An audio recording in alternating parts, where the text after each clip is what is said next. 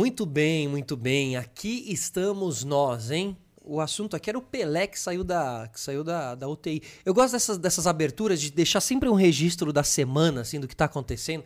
Depois você, você assiste, de repente, dois anos depois, aquela, aquele programa. Ah, deixa eu ver lá o programa quando eu entrevistei fulano. E no começo você tá falando de algo que aconteceu, você fala, olha, é verdade, né? Naquela época. Então é isso, Pelézão, é nós, aqui estamos nós, sexta-feira, happy hour, certo? Abre aí sua cervejinha, abre sua bebida que você quiser, vai pedindo seu rango, sua pizza. A gente vai falar bastante de espaço aqui, certo? Da corrida espacial, da nova corrida espacial.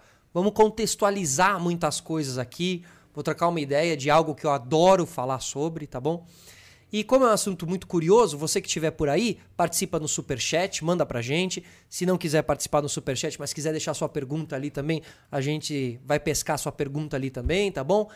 E se inscreva aqui no canal e deixa o like, participa, porque o céu é o limite. Na verdade, o universo é o limite. Porque aqui estou eu com Pedro Palota hoje. Como estamos, Pedro? Tudo bom. Bom? Tudo bom, cara. Como falei pra você, mas aqui por fora, que acompanho o seu trabalho já há um tempo. Legal. Tô cara. muito feliz de verdade de estar aqui. Esse é um cara que fez parte da minha adolescência. Quantos e- anos você tem? Eu tenho 30. 30 Vou fazer anos, 31 é, então. agora. E você curtia MTV ali? Curtia. Minha irmã cur- curtia mais do que eu, mas eu assistia bastante também. Então assisti você lá no comecinho, molecão. E, cara, hoje tá na tua frente, assim, é, pra mim é, é muito significativo, assim, ver alguém que fez parte da minha vida em algum momento, assim, lógico que uma distância, né, mas é interessante mesmo. Pô, Não, é- e é, é- é legal é, isso de a gente estar aqui, né? O encontro de hoje acontecer pelo, pelo, pelo seu trampo, assim, né? É. Pelo, pelo trampo que você começou a fazer e olha que coisa, né? A gente acaba se Sim. conectando através do, do seu conteúdo, que é o Space Orbit, Exatamente. certo? Que é o canal ali, que começou quando o canal? Foi ano passado eu comecei, não foi ali o meu primeiro contato, óbvio, com, com espaço e com essa parte toda. É, eu antes eu já fazia muito acompanhamento no Twitter. Então no Twitter eu já mandava muita coisa e, e eu, eu tinha um canal antes, eu já produzia conteúdo antes, tudo. Ah, é? Mas de quê? De... É mais variado, assim, eu, é um canal de variedade que a gente fazia, eu e minha esposa na época, a gente fazia ah, um conteúdo mais voltado a, voltado a passeio e viagem. Então a gente fazia um- como se fosse um relato durante um tempo, da- daquele retrato da nossa vida, e isso é muito legal, porque eu tenho tudo filmado, editadinho, em vez de ficar tudo legal, jogado é, numa um arquivo, né? Isso. E você que editava, você que fazia o Isso. rolê ali. Foi ali que eu aprendi Já foi aprendendo a a editar. fazer. Isso foi em 2014. Tá. Então já faz um tempo Tá. já. Parece que não, mas 2014 já, já faz sete anos já. E já era um canal de YouTube. Já é um canal de YouTube. Ah, então ali você já estava entendendo mais ou menos como é o YouTube, como Isso. funciona, né? E aí bate muita cabeça, aprende a fazer muita coisa e tal. E aí, só que eu já tava, eu, depois de um tempo eu já tava um pouco cansado de produzir naquele formato, e aí eu fui mudando um pouquinho, fui, fiz uma, uma pegada mais assim, fui pra um lado um pouquinho mais de gameplay, porque eu queria mudar um pouco e, e foi indo. O que, que você jogava? Eu jogava muito Minecraft, cara, eu adoro Ah, Minecraft, eu- é um jogo que eu acho Tem fantástico. algum jogo de videogame pra quem gosta de, de, de corrida espacial Tem. e. Tem, chama Kerbal Space Program. Peraí, eu, eu me dei conta que eu tô sem caneta aqui. Alguém me joga uma caneta aí? Ah, não, eu tenho. Ah, tem umas tem canetas aqui, ó. Boa, deixa eu aproveitar aqui, afinal. Tá aqui pra isso, né? Como é que é a história então? Como é que é? Kerbal Space Program. Ele é um, um simulador, é, é, ele é um simulador de foguetes, basicamente. Ele é um jogo difícil pra caramba, mas ele, ele vai muito ali do lado da mecânica orbital, então ele acaba sendo uma escola muito boa até pra criançada mesmo assim começar. Caraca, mas você meio vai montando, então você tem que Isso, entender você- as engines das coisas. você assim. pode montar um foguete do jeito que você quiser e lançar, dependendo da órbita, tudo. Tem todos uns tutoriais, assim. Eu sou muito ruim no jogo, Tá. Mas é muito legal mesmo, uma ferramenta muito bacana. Tem muita criança que acompanha meu canal que joga o Kerbal e o Space Flight Simulator. São dois, né? Mas o principal é o Kerbal. Space Flight Simulator, que é Isso. tipo Flight Simulator É tipo uma espaço? pegada assim, mais ou menos na pegada do Kerbal, assim, os dois. Então, é, isso é legal. É, eu acho que. é- e é legal que a molecada gosta. Eu gosto muito de trabalhar esse público, assim, mais novinho, sabe? Porque eles que vão formar essa, esse povo lá na. esse- esse- essa Perfeito, cultura toda do perfeito. espaço. Mas por que essa coisa você acha do astronauta que toda criança quer ser astronauta, tá ligado? Tipo, eu, né, eu acho que eu eu- hoje em dia eu continuo fascinado por tudo isso, mas quando criança eu lembro de como tudo isso era. É, é um tema quase infantil, parece, Sim. tá ligado? Não é, não é nem um pouco. Longe sim, disso, sim. né? Mas por que, por que você acha que se conecta tanto com o infantil assim? Você acha que é pelo lúdico do, do Ah, espaço? Tem o lúdico e tem aquela coisa de é, pioneira, né? Coisa pione... um pe- pioneirismo Pioneirismo. é que a gente. ah, eu falo sempre que nós somos uma, uma, uma, uma espécie exploradora. Então a gente, a gente saiu eh, dos lugares, né? Eh, saiu da África, foi pela Ásia, saiu da, da, Europa, da Europa veio para as Américas e assim por diante, independente de discutir questão de descobrimento ou não, mas a gente uhum. es, es, ligou o planeta inteiro e agora chegou uma hora que a gente precisou conhecer o que estava além disso. Então, essa coisa de, é, olha, você poder apontar é muito diferente, por exemplo, de você falar que, ah, eu fui para a China, por exemplo. Sim. Você não consegue apontar para a China, mas você consegue apontar para a Lua. Eu fui ali, ó. Entendeu?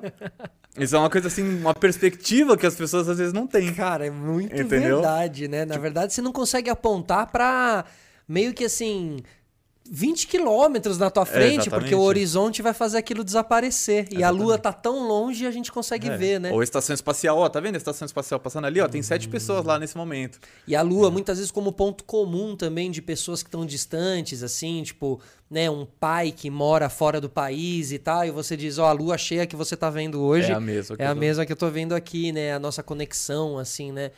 É as estrelas, né? Sim. Claro que tem o filme Star Wars, ali também tem todo um uma brincadeira de contar-se histórias, e aí eu acho que também se conecta com a criança, de trabalhar esse espaço, Sim. né? É sempre uma coisa muito diferente, né? Você vê que são sempre tem aventuras Isso, e tudo mais. raio laser. É, e aí eu é. acho que e, esse ponto que eu acho que o pessoal se conecta, além de você tudo no espaço é muito muito grande, né? Seja do ponto de vista da astronomia ou da astronáutica, que é essa área que eu lido mais. Ou seja, foguetes é sempre tudo muito grande, os, os, os edifícios que, que, que constroem, é, que, tão, que ficam armazenados são muito grandes, tudo é, tudo é GG, XL, né? Total. Então, é, pensa numa criança que tudo na perspectiva dela é muito grande, entendeu? Então, pra gente já é grande. Eu já vi. Claro, um, um foguete. Você já viu esse Eu já vi um Falcon 9 ao vivo já é, na sede da SpaceX, tem um na porta da sede da SpaceX para qualquer um ali tirar foto se quiser. Você foi lá na SpaceX? Foi. Foi assim, na, na, eles não deixam você entrar, mas você pode. Mas você esteve lá no lugar. Isso. E tem, inclusive, eles colocaram uma fachada de vidro lá, justamente para você poder ver e tirar foto. Aham, claro. Entendeu? E você olha aquilo. São marqueteiros, né? Tá certo, é. São marquetológicos. Mas e, e tem todo um motivo para ser desse jeito, né? Então você olha aquele negócio, tem 50 metros de altura. Só o que voltou do espaço tem 50 metros de Nossa. altura. Três, três andares. É um, uma fração daquilo que foi. É, um né? pedaço ali. O total do, do, do, Falcon 9 da SpaceX são 70 metros. Mas ali são 50 que, que voltam. Você fala, cara, é muito grande, velho. Esse negócio foi a 100 km de altura, a 8 mil km por hora e pousou no meio de uma balsa no oceano. Você fala, mano, como assim, tá ligado? Cara, isso é essa. essa nossa, é tanta coisa para falar, mas assim, essa tecnologia da volta, ela é tão espetacular, é. né? É uma coisa que a só a SpaceX domina em tipos nesses voos orbitais, né? A única até hoje, eh, desde o primeiro pouso ali no meados de 2000 2016, 17 foi quando eles fizeram os primeiros pousos, mas eles já estavam trabalhando, né, em outros é, em, em, nesses protótipos para pousar. Até hoje uhum. ninguém nunca pousou dessa forma. Ah, é? Tem a do Jeff Bezos, que é a Blue Origin, mas é um foguete suborbital. Ele não entra em órbita, ele só sobe e desce. Ele pousa também, mas a escala de energia é muito diferente. Não que não seja uh, relevante, mas... Mas o outro está saindo da estratosfera e está entrando, né? né? É, os é dois isso? vão ao espaço. Tá. Ah, mas, tá, tá, mas tá. um entra em órbita, que é ficar dando umas voltas em torno hum. da Terra, e o outro só hum. vai lá até 100 km e volta. Então é, a diferença de velocidade é muito grande. Enquanto esse do Jeff Bezos chega, que é o New Shepard, chega a 3.600 km por hora. Na descida ali, é, free, free fall? No, é, aí na verdade o, a velocidade mais alta é na subida, né? Vai, porque depois já vai ter um pouco mais de resistência. Uh, mas eles chegam, na, no da SpaceX, é, eles chegam a 27 mil km por hora. Meu Deus, é 27 mil km por hora. É. E, e, e, essa tecnologia é uma tecnologia recente, certo? Sim. Ou seja, o sim, primeiro sim. foi ele mesmo. É, que fez esse Quem tipo inventou de... essa. Quem que falou assim? Porque assim, isso é uma questão muito é, sustentável, né? Sim, é bem mais sustentável. Porque que... antes se desfazia o bichão lá e caía no meio do mar. Sim, sim, basicamente e isso. E afundava e tá lá. Sim. A gente tinha um, um pouco de recuperação com os ônibus espaciais, mas é bem assim Uh, os, o ônibus espaciais tinha aqueles boosters laterais, né? E o ônibus espacial, aquele tanque maior laranja, aquele se perdia. E é o mais caro. Os boosters laterais, eles pousavam uh, no mar usando paraquedas e uma parte se recuperava. Mas ele é uma parte muito, assim, não, é, não, não diminuindo, mas é uma parte mais simples do, do conjunto todo ali. Perfeito. Ele não tem um motor, assim, com uma turbina e tal. Ele é uma coisa um pouco mais uh, simples, mas ainda assim tem o seu nível de complexidade, porque tudo que tem foguete é muito complexo. Mas o ônibus espacial mesmo, para voar de novo, eles tinham que trocar muita coisa. Entendeu? Então, o pouso vertical de foguete, o primeiro a conseguir um voo orbital foi a SpaceX mesmo. Porque até então todo foguete que ia já era. Sim, e, é- era. e não é barato o foguete, tá? Um foguete, assim, hoje mudou esse cenário por causa da SpaceX, mas antes ah, os concorrentes da SpaceX cobravam mais de 200 milhões de dólares por lançamento. Hoje já mudou, hoje já a SpaceX cobra entre 50 a 60 milhões de dólares Por lançamento. por lançamento. Então, isso que a gente tá falando, porque também pode ter muita gente aqui ouvindo ou assistindo a gente, né, meio tentando. Ou seja, ele entra de novo em órbita e ele, ele pousa de pé. E, e as imagens São- são surreais. Porque ele vai caindo ali, meio bonecão do posto, e de repente. É, ele tem, tem um- Ajeita-se o negócio e ele pousa de pé. Sim. E tem um foguete ainda que é da SpaceX também, que é o Falcon Heavy, que é um irmão mais velho, a gente chama, mais, mais forte, né? Nem mais velho. Mas ele tem três boosters daquele, um do lado do outro, e ele pousa dois simultaneamente. Ou seja, são três daquele de 50 metros que vão ao espaço. Ele dois, pousa dois simultaneamente. simultaneamente. Questão de um tem diferença de um segundo pro outro, assim. É isso. É, tem essas imagens. É assim, uma- eu vi esse lançamento no dia que teve, não foi ao vivo, é pre- presencialmente, mas eu vi quando teve o evento. Foi acho que a segunda maior live da história do YouTube. Uau. Tinha, tipo, uns 2 milhões de pessoas assistindo. Sério? Nossa. E, e é o maior foguete em atuação hoje em dia, né? Que é o Falcon Heavy. E, e eles conseguem pousar o terceiro booster numa balsa. Eles já conseguiram pousar os três, aí só que deu um azar quando ele voltou pra terra, pegou uma tempestade e ele quebrou no meio do caminho. Tá, existem essas variáveis, né? Sim.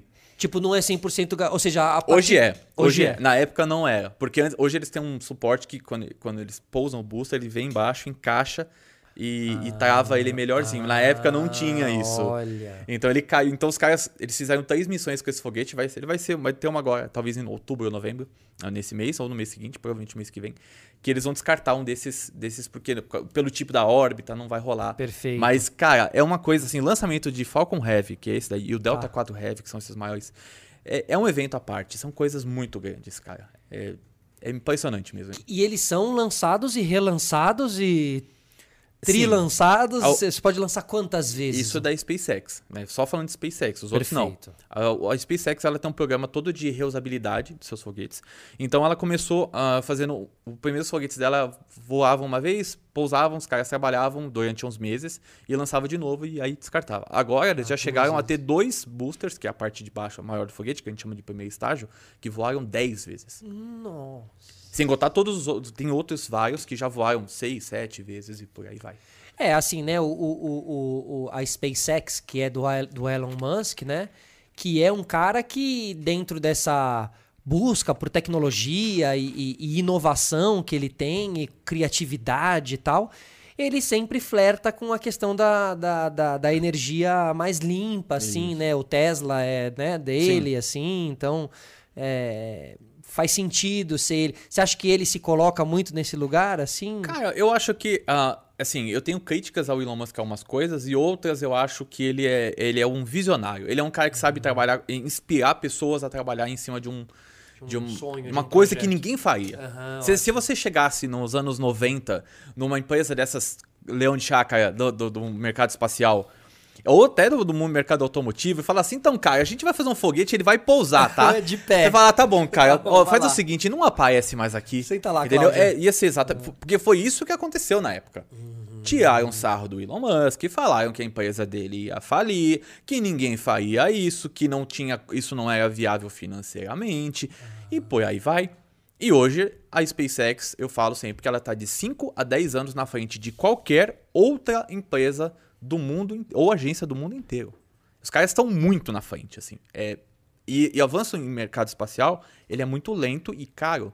Então pensa um cara conseguir 5 anos de vantagem. Aham, perfeito. Me, lem- me- me lembra um pouco a, a Apple, assim. Me lembra um pouco o Steve Jobs do espaço. Assim. É, assim, quando ele abriu, quando veio o iPhone, o iPhone mudou o mundo. Isso tem que ser. Uhum. Isso. Ah, mas, por exemplo, você não usa um iPhone. Cara, mas a tua concepção é uma concepção de iPhone. Total, total, Entendeu? Então tem coisas total. que mudam o mundo, assim. Fato. Hoje você tem o Elon Musk, por exemplo, com a Tesla, que tá a indústria automotiva inteira correndo atrás da Tesla. É, porque se não correr também, Virou um objeto de desejo claro. e virou um carro, um carro legal, que tem uma série de coisas bacanas. Tem sempre algum problema em outro, mas é um carro, no geral, mais seguro, que é muito bom. E, e aí você fala, cara, e agora o que, que eu faço? Tipo, pensa o cara que trabalha lá na indústria e fala, o que, que eu faço? Eu não tenho preço, eu não tenho fábrica para fazer isso, eu não tenho mão de obra para isso, não tenho projeto. E quanto vai demorar? Sei lá, seis anos pra sair um carro. O cara fala, meu, sei lá, já, meu faturamento já era, entendeu? Ele já era um milionário. Ele, ele começou no PayPal, né? Ele teve, ele teve uma empresa, na verdade, que foi comprada pelo PayPal e depois ele vendeu essa. Quando o PayPal foi vendido, ele levantou uma grana boa. Ah, é, olha. E aí, a, o Elon Musk, ele não é assim, um, ele ficou milionário ali, mas ele, ele sempre foi muito alavancado. Ou seja, ele sempre apostou muito alto nas coisas. Então, ele, ele fundou a SpaceX em 2002. E depois, pouco tempo depois, ele comprou a Tesla. A Tesla não é, não foi ele que fundou, né? Ele comprou hum. a Tesla, já é uma empresa bem pequenininha assim, mas ele comprou. Hum. E, cara, é, a Tesla não era nada. A SpaceX era menos ainda. Ele tem. Era ele mais quatro caras ali, basicamente isso. E aí ele, é, ele, tanto que ele é bilionário hoje pela Tesla, ele não é bilionário pela SpaceX. E ele vira primeiro com a Tesla também, né? Ou seja, eu conheço ele via Tesla é. primeiro, depois eu soube do... Eu soube pela SpaceX primeiro. Tá, porque mas o é teu é universo já, já, era mais... Já tava mais uhum. naquele... Ah, mas assim, veio meio junto. Mas teve um momento, assim, o primeiro, primeiro foguete que ele fez... É, ele foi totalmente privado de dinheiro mesmo, todo o dinheiro dele mesmo. Ele pegou uma grana dele, deve ter pegado uma grana de investidor também, uma parte. Mas não teve dinheiro de governo no meio, não. Ele foi lá e bancou um foguete, o primeiro, primeiro modelo de foguete, né? Os primeiros lançamentos. E ele perdeu três. Perdeu três. Sim. Ele já tentava fazer voltar? Não, ainda não. não. a ideia, tá. primeiro, uma, uma, primeiro, é, né? vamos, passo a passo é, aqui, né? voltar é o, é o bônus, é o famoso plus a mais, né? e, e aí ele, e ele deu errado. E o quarto foguete que ele fez, que é o Falcon 1, que é o pai desse, desses foguetes todos, que foi o, ali, o precursor. Olha. Eles pegaram umas peças que tinham é, sobrando, eles pegaram, construíram umas outras partes que precisavam e ele apostou tudo ali. Apostou tudo, apostou tudo mesmo. Caralho. Porque ele não tinha mais dinheiro, ele ele ia acabar falindo a Tesla junto, porque provavelmente ele tinha um monte de coisa cruzada uma empresa com a outra. Ele falou assim: se não tivesse dado certo, ia, eh, tinha ido embora a Tesla e a SpaceX na atacada só, e a gente nem estaria provavelmente tendo essa conversa aqui. Com certeza, assim, não. E, e, e, e muito provavelmente essa corrida espacial dos milionários talvez não tivesse acontecido, hum, né? Provavelmente não. Ah. Dessa forma que ela está acontecendo, ah. não. Porque teve um outro evento que mudou muito essa jogada, que foi o acidente do Columbia, do ônibus espacial Columbia. Que é antigo, anos 90, isso 2003. não? Ah, 2003. Isso foi 2003. Teve o Challenger em 86 e teve o Columbia em 2003. Quando teve o Challenger em, dois, em 86, uh, foi um evento muito traumático para os Estados Unidos, porque tinha 40% dos Estados Unidos assistindo o negócio ao vivo. Tem uma série muito foda Isso, na isso, Netflix. Né? É isso. bem interessante, vale muito a pena assistir. Chama Qual? Challenger, o voo final. Challenger, o voo final. E aí, uh, e ali foi um baque e muita coisa mudou dali para frente. É, foi burrada, fizeram uma burrada assim federal que fizeram. Mas ali no, aí quando teve o Columbia, é, o pessoal já não, é, não imaginava que pudesse ter Columbia, ele não queimou, ele não explodiu na, na ida, ele queimou na volta. Nossa. Então, uh, quando chegou, quando deu o problema do Columbia, morreram sete no, na Challenger e sete no Columbia. Os caras falaram, deu. É, ficar matando Chega. gente. Não dá, porque, percep... porque eu, eu, sempre falo, a NASA trabalha com percepção pública. Por que, que você sempre ouve falar da NASA? Porque quanto mais eles espalharem a palavra deles, mais poder de persuasão eles vão ter no Congresso para conseguir verba para eles. Por isso que eles fazem programa para criança, por isso que eles fazem programa de pesquisa para tudo que é lado, por isso que eles fazem essas coisas. Não que eles não sejam, ah, não são bons. Não, tem claro. gente muito boa. Mas eles são 100% financiados pelo, pelo, pelo governo, governo americano. Então eles precisam sempre trabalhar essa percepção pública para conseguir orçamento para fazer as pesquisas que eles querem e fazer um baita de um avanço. A NASA é excepcional no que claro, ela faz. Claro. E aí pensa você ter. É que é louco você pensar que, que um país financia ali, né, uma agência de descobertas espaciais, Exatamente. um negócio que a gente está longe de ter, eu acho. Muito, isso, né? muito uhum. longe de ter. E, e aí eles tiveram esse problema da Colômbia foi um baque, foi um segundo baque, né? Pensa o cara, assim, o programa já estava baqueado por vários motivos de custo e, e, segurança e reusabilidade, uma série de problemas, e aí vem e morre mais sete pessoas. Ah, saquei. É claro, para você conseguir um, um, investidor depois de uma uhum. dessa, Conseguir né? financiamento uhum. do Congresso, o Congresso uhum. vai falar, ó, peraí, vou ficar financiando um negócio que mata gente? Não. Uhum.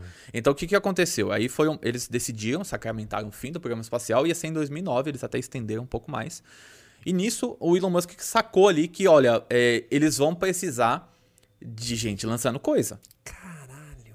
Entendeu? E aí os Estados Unidos fez um programa. Eles pararam o programa espacial, ou seja, eles disseram, não vamos mais é, ir para o espaço. Eles tipo. Não, na verdade, não é isso. Eles falam assim, não vamos mais voar com ônibus espacial. Até 2011 eles tinham umas missões programadas.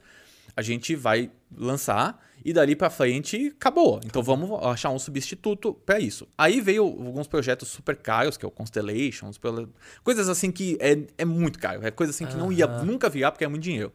E o Congresso falando, ah, vamos fazer, depois falava, não vamos fazer. E aí o governo americano, né, a NASA, veio com um projeto que é o, é, é o Commercial Orbital é, Transportation Services, que é o serviço de transporte de, é, orbital comercial. Então o que eles, eles fizeram? Isso é um programa que qualquer país que começar um programa espacial tinha que pegar isso uhum. e aplicar na prática. Uhum. Que eles pegam, chega lá com um projeto todo bem detalhado, falando assim: a gente vai selecionar empresas que vão fazer reabastecimento na estação espacial com uma espaçonave, uma cápsula, né? Tá bom, então, assim, empresa 1, 2, 3, 4, 5, e foi entrando nas empresas, as empresas que eles julgavam interessantes, eles davam uma grana. Já davam uma grana legal, assim, sei lá, 50, 100 milhões de dólares, assim, uma grana assim, ah. pra iniciar o projeto. Porque não dá pra você começar. Cara, não é uma claro, área que é dá baratinho. pra você. É, não dá pra falar, não, vou pegar ali 200 milhões de dólares e. Não, isso não existe. Isso aí tem que ter um investimento. É, naquele momento, principalmente, hoje em dia já mudou bastante, mas naquele momento tinha que ter um investimento governamental ou não rolava. Claro, imagina. E aí, Materiais, matéria-prima.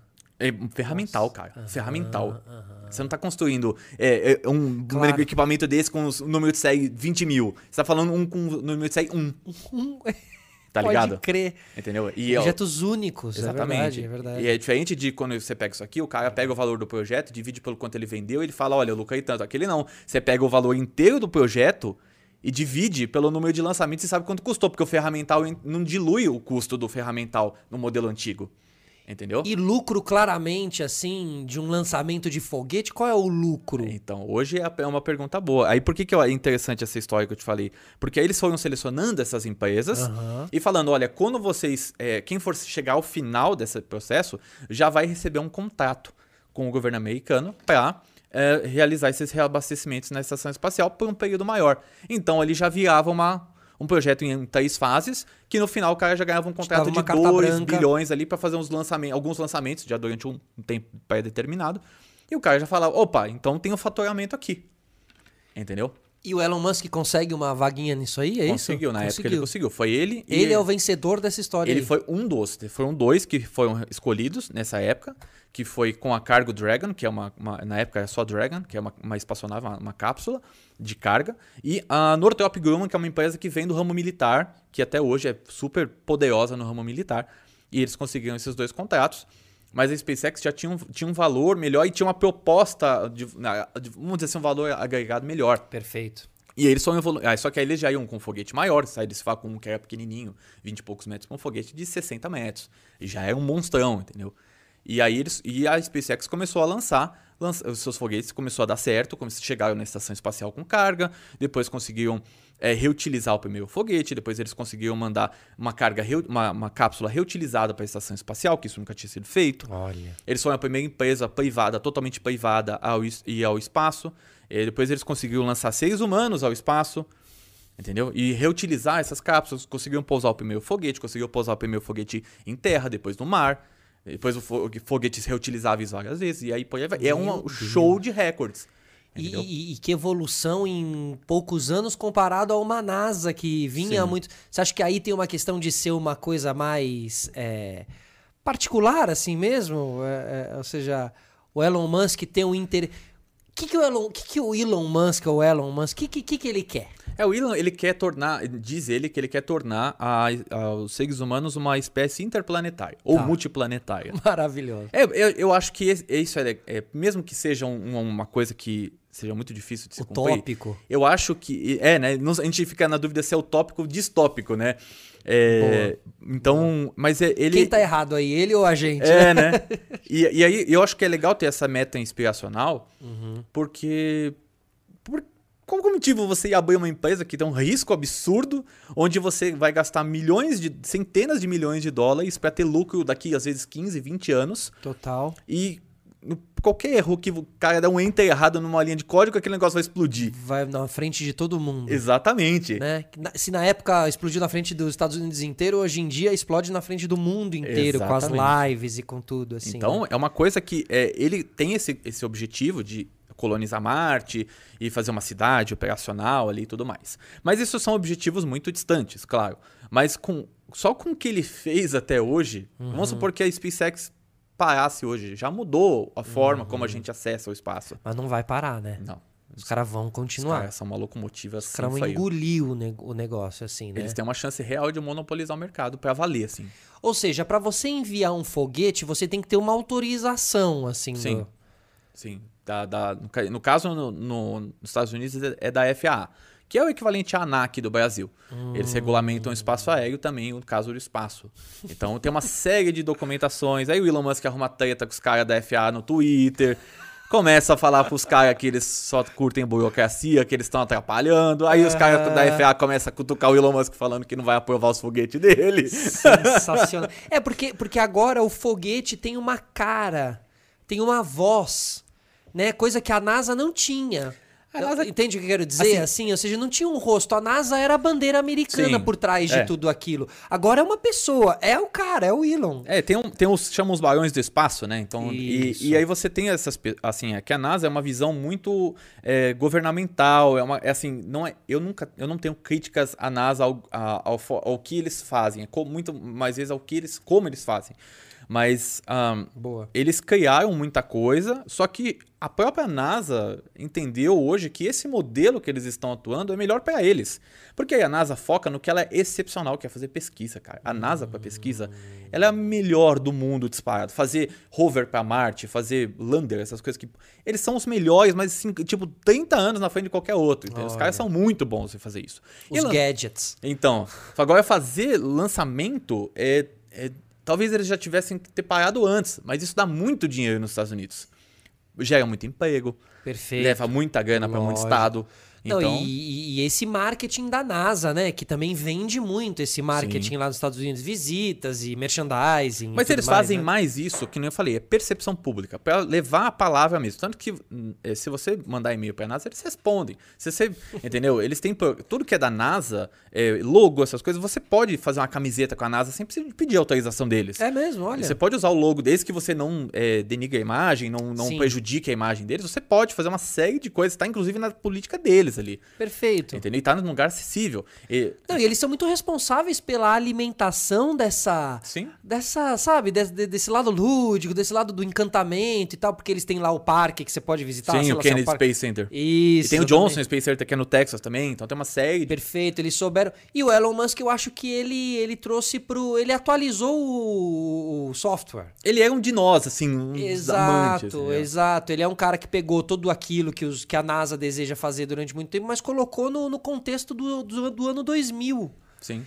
Porque ele é uma NASA a mais, né? O, o Sim, jeito que eu hoje, enxergo, hoje a tá? SpaceX ela tem um, um, uma, uma- mesmo conhecimento know-how de uma agência O cara evoluiu até o traje do... do, do- de voo. O cara mudou o design do traje, sabe? que era uma coisa mais- feia e funcional, Isso. fun- extremamente funcional, mas feia. É, Não parecia o negar. boneco da Michelin. Exatamente. E, e agora E colocou agora um pouco virou- de design, né? Virou Nike, sei lá, Eu sabe? sempre, eu assim, sempre tipo- falo assim que desenvolvedor, né, de, de software no caso, o cara, velho, se depender dele, é tipo tudo mainframe, aquelas coisas de banco, sabe? Isso. Tela preta e Funcionando, tá tudo ele, certo, ele né? tem um Então, desempenho maravilhoso, funciona, mas, cara, não é fácil ali, não é- tem uma carga de trabalho toda ali, né? E ele trouxe essa visão, essa abertura do tipo, não, vamos mudar, vamos mudar isso aqui, vamos mudar as, as cores, sei lá, ainda é branco, mas também acho que já vi uns com outras cores. Mas vamos dar, assim. uns, des- dar um design um pouco mais moderno, uma, e, e uma, Isso. uma, uma imagem mesmo, assim, um, um Isso. símbolo. E o americano é muito bom em fazer símbolos, né? Eles são muito bons nisso.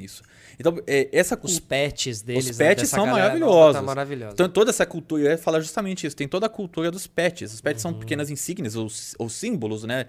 Bolachas, assim, né? Que Isso. você. Você costura, né, normalmente. E você pode costurar também, mas assim, hoje em dia é tudo muito digital. Os, quem faz, vai nas missões tem, mas a gente pega tudo digital. Mas é um conto um pouquinho daquela história, daquele é verdade, momento, é entendeu? verdade, é verdade. E isso faz toda a diferença. Total. Entendeu? O, esta- o espaço, ele, ele não. Ele vai deixar de ser um lugar inacessível. né? É interessante você pensar que a gente vive na Terra, a Terra é minúscula perto do universo e o espaço é infinito.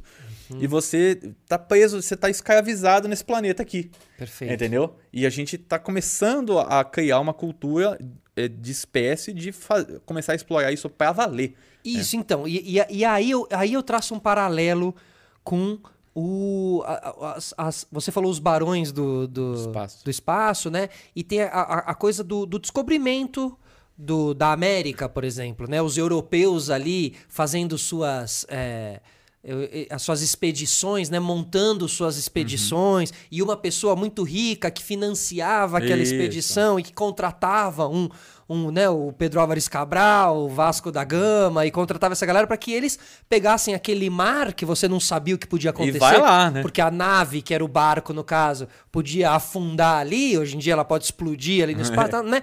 Mas o, o a comparação, para mim, ela é, ela é, o que mais mexe com a minha cabeça. Quando alguém me pergunta se eu acredito em vida fora da Terra, eu falo assim: bom, os índios brasileiros e até no filme Apocalipto, Sei, do Mel é? Gibson, Conheço. tem isso. E no final é isso que acontece, tá tendo uma guerra, de repente eles olham pro mar assim, e estão vindo as caravelas. E eles se olham com uma cara do tipo, o que, que tá acontecendo, tá ligado? Não tem que nem que é isso? consegue nem formar concepção do que Exato. é, né? Exato. Então, assim, imagino que se um dia os extraterrestres vierem, ou vier uma espaçonave e tal, a nossa reação vai ser tipo os índios vendo a caravela portuguesa chegando, do tipo, o que que tá acontecendo? Ou seja, existe, existia outra coisa além uhum. de nós aqui, né, tal.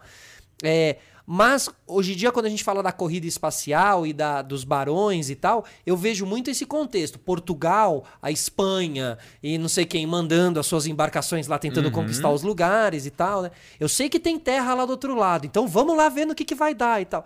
E eu acho que agora a gente está passando a mesma coisa só que né, a gente tá tendo a oportunidade de ver algo sendo conquistado. É. Porque no mundo já não dá mais, já tá tudo conquistado. É, é, tem, assim, né? Tem poucos espaços que a gente não habita, nem fala nem não conhece, não habita só, né? E então, assim, eu acho que estímulo. Como você falou, né? O ser humano ele é caçador, ele é conquistador, explorador, né? Você uhum. falou. É... Então agora eu acho que aqueles barões lá da, da de Portugal, da Espanha, estão sendo refletidos nesses que hoje em dia são. Quem está fazendo essa corrida, então? Elon Musk. Hoje, assim, hoje tem o que se chama de balões de espaço, é o Elon Musk, o Jeff Bezos. Que é o cara e, da Amazon. Isso. E o Richard Branson, que é, que o, é o cara da, da, Virgin. Virgin. Mas, assim, quem tá ali pra valer mesmo, hoje é o Elon Musk disparado, o Richard Branson, depois é o Jeff Bezos. Tá. Tá correndo bem por fora. Porque ele é mais, ele é mais, ele é mais fanfa, o Jeff Bezos, assim? Não, não, ele tá, ele tem, tá numa outra linha. Uhum. É, ele ele não tem, ele nunca foi para órbita, né? Ele nunca teve um foguete dele que foi para órbita. Eu costumo brincar no pessoal do canal falando que eu e você lançamos tantos foguetes orbitais quanto o Jeff Bezos. Só que a, a, empresa do Jeff Bezos veio dois anos antes da SpaceX, no ano 2000. Olha, é mesmo? E até hoje o cara nunca lançou nada para órbita. Ela lançou para espaço, mas nunca para órbita. Ele já tinha a Amazon, obviamente, em 2000. Já, acho que já, já tinha a Amazon já na época. A Amazon acho que é 98, não lembro qual é. A pira dele é levar a gente para passear no espaço, é isso? Então, por enquanto é. Uhum. Porque ele, assim, ele tem um outro projeto de um foguete orbital, que não é um foguete ruim, mas nunca. Esse, foguete ele, ele virou assim, uma coisa meio é, imaginária já. Porque ele não tem nenhum cliente uh, particular e nenhum cliente governamental. E geralmente o governo americano ele meio que distribui grana, entre aspas, gigantes para projetos em ascensão. Então ele chega lá numa empresa pequena e, e assim, chega lá, né? eles abrem a possibilidade e essas empresas vão lá e a NASA compra uma carga ali de 2, 3 milhões de dólares, que para eles uhum, não é nada. Uhum. Né? Só que é uma grana que entra para a empresa e está fomentando o mercado. Perfeito. Eles não têm nenhuma carga comparado com o governo. É tudo com a grana dele. É tudo com a grana dele. E aí, o que aconteceu? Eles tentaram entrar nos projetos, uh, como por exemplo, um contrato com a Força Aérea, que era de bilhões de dólares, coisa assim, de 5 bilhões de dólares. E, eles receberam, como todo projeto americano, geralmente eles recebem uma grana de incentivo para continuar, então eles receberam na época quase 600 milhões de dólares. Nossa. E aí eles perderam esse contrato. Então, assim, eles receberam essa grana só para desenvolver o projeto, mas ainda tinha, como eu falei, são várias fases. E aí passou a SpaceX nesse, nesse contrato com 40% e uma outra empresa que é uma. chama ULA, que ela é uma, uma joint venture entre a Boeing e a Lockheed Martin, que é muito forte no ramo militar, muito forte mesmo. E são duas empresas que já estavam lançando mais tempo. E aí, o que, que aconteceu? Que como começou essa fama do Jeff Bezos de vilão uhum. do James Bond? É. Porque ele. Ah, Total. Na hora que ele perdeu esse contrato, primeiro que ele tentou bater de frente com a Força Aérea dos Estados Unidos falando que ele merecia ser contratado. E a Força Aérea falou, senta lá. Uhum. E ele queria continuar recebendo esses 500 milhões de dólares, que, que eles não recebem tudo, eles vão recebendo por fases. Ele queria continuar recebendo essa grana, mesmo fora do contrato principal. Aí você fala, o governo americano deve falar, sou idiota agora. Entendeu? Ele entrou com um recurso para E aí o pessoal falou: pega aí, como assim, cara? Tu quer financiar. Aí ele foi. Aí foi. Saiu um comunicado de imprensa na época falando que o foguete deles ia atrasar porque a Força Aérea não contratou a empresa. É como você virar aqui no teu podcast e falar, ó, não vai ter podcast porque o meu patrocinador não está me pagando. Mas é uma obrigação sua é fazer o podcast, não, né? Entendeu? E, e, aí pegou mega mal. E aí começou uma série de incursões deles jurídicas, agora culminou nessa parte da Lua toda, que tem toda essa discussão do retorno para a Lua, que eles travaram o processo de contratação da SpaceX para fazer o pouso na Lua porque o Jeff Bezos quer melar o processo mesmo. Você tá brincando, é mesmo? Tá ele... fazendo pra melar mesmo. É mesmo. E, e, e, quantos ele lançou então até hoje, Jeff Foi só aquele que ele, apareceu outro dia? Ele lançou 17 ah, tá, vezes, bastante, mas tá. foi tudo pro espaço. Sim, foi até 100, 100 110 km de altitude e voltou. Não foi pra órbita. E fez um voo tripulado, né? Que foi esse que ele foi. Que foi esse, que é, que é, que é, o, que, que é o que me incomoda, que é, é. o que eu quero trazer eu, aqui. Eu chamo de festa de gente rica. Que isso, cara, mas muito. Parecia que. Sabe o que, que parecia? Algum programa da MTV, assim, meio de férias como esse, é. primeiro episódio.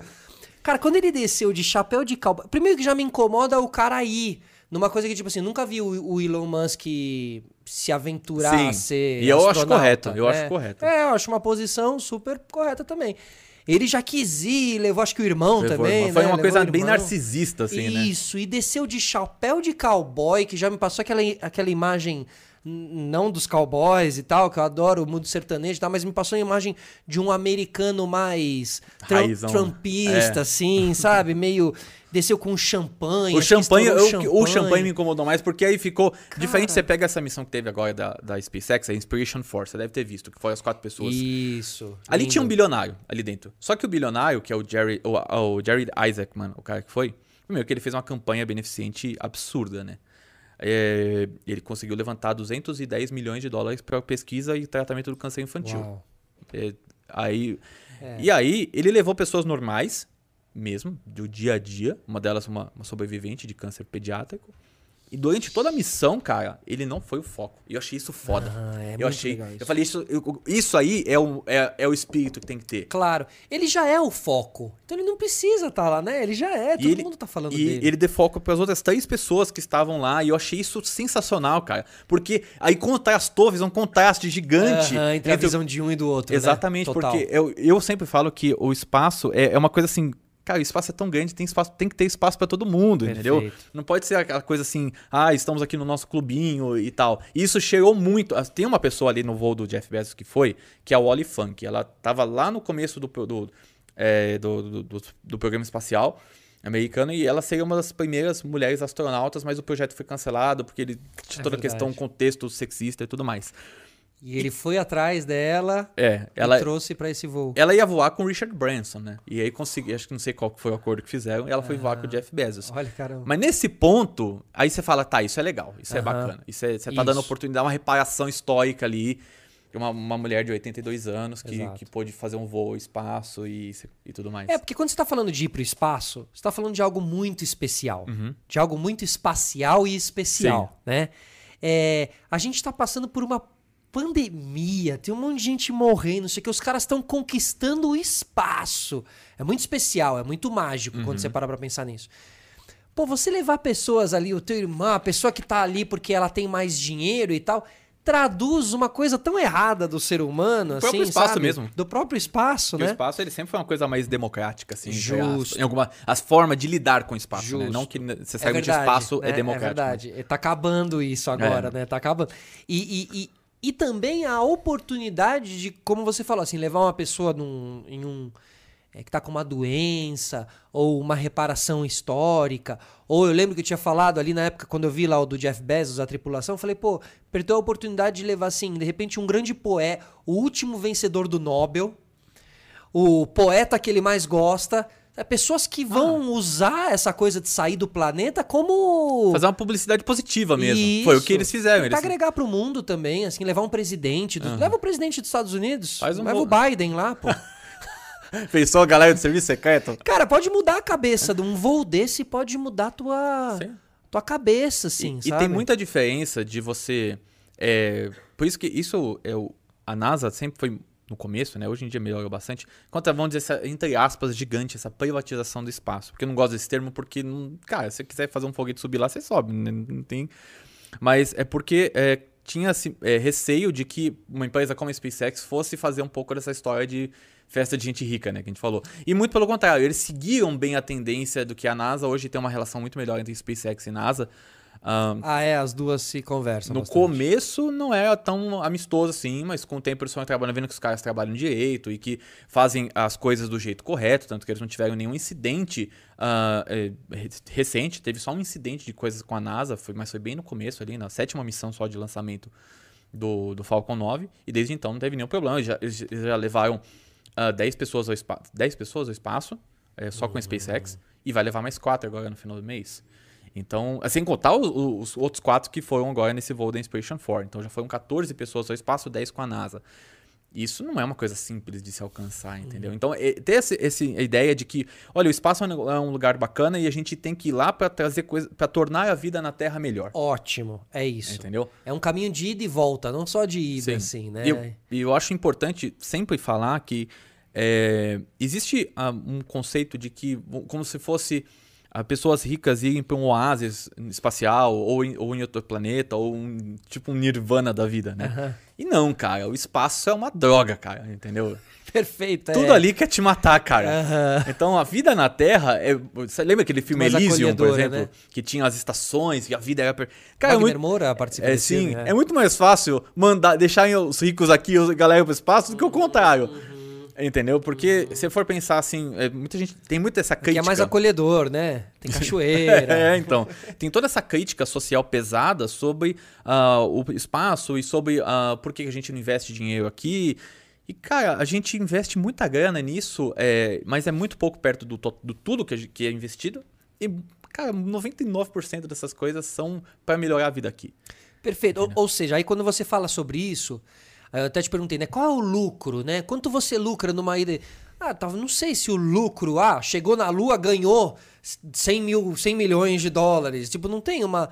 Agora, o mundo evolui a cada conquista espacial no sentido de alguma tecnologia que foi desenvolvida lá para aquele foguete vai estar tá no nosso carro daqui Opa, 10 anos, é, né? O caso do GPS é o mais simples possível. O GPS é uma tecnologia militar de uso espacial, né? E, e foi e foi liberada em 98, se não me engano, pelo Bill Clinton. Ele assinou um ato ali que liberava o uso público. Hoje ele é, ah, é, é ele não era liberado antes, ele passou Ele liberou a, a tecnologia para uso público. Isso, ele já existia, Perfeito. Mas ele, ele fez um ato ali que liberava para uso público e hoje em dia vários outros países têm suas próprias então imagina quanta tecnologia que o presidente ainda não assinou para liberar publicamente que Sim. poderia ajudar já para caralho a gente. Sim, assim, né? pensa assim, ó, tem um dado do, do dos Estados Unidos de que ó, os serviços de GPS como um todo, você pegar tudo que usa GPS, eles rodam cerca de 380 bilhões de dólares no mundo por ano.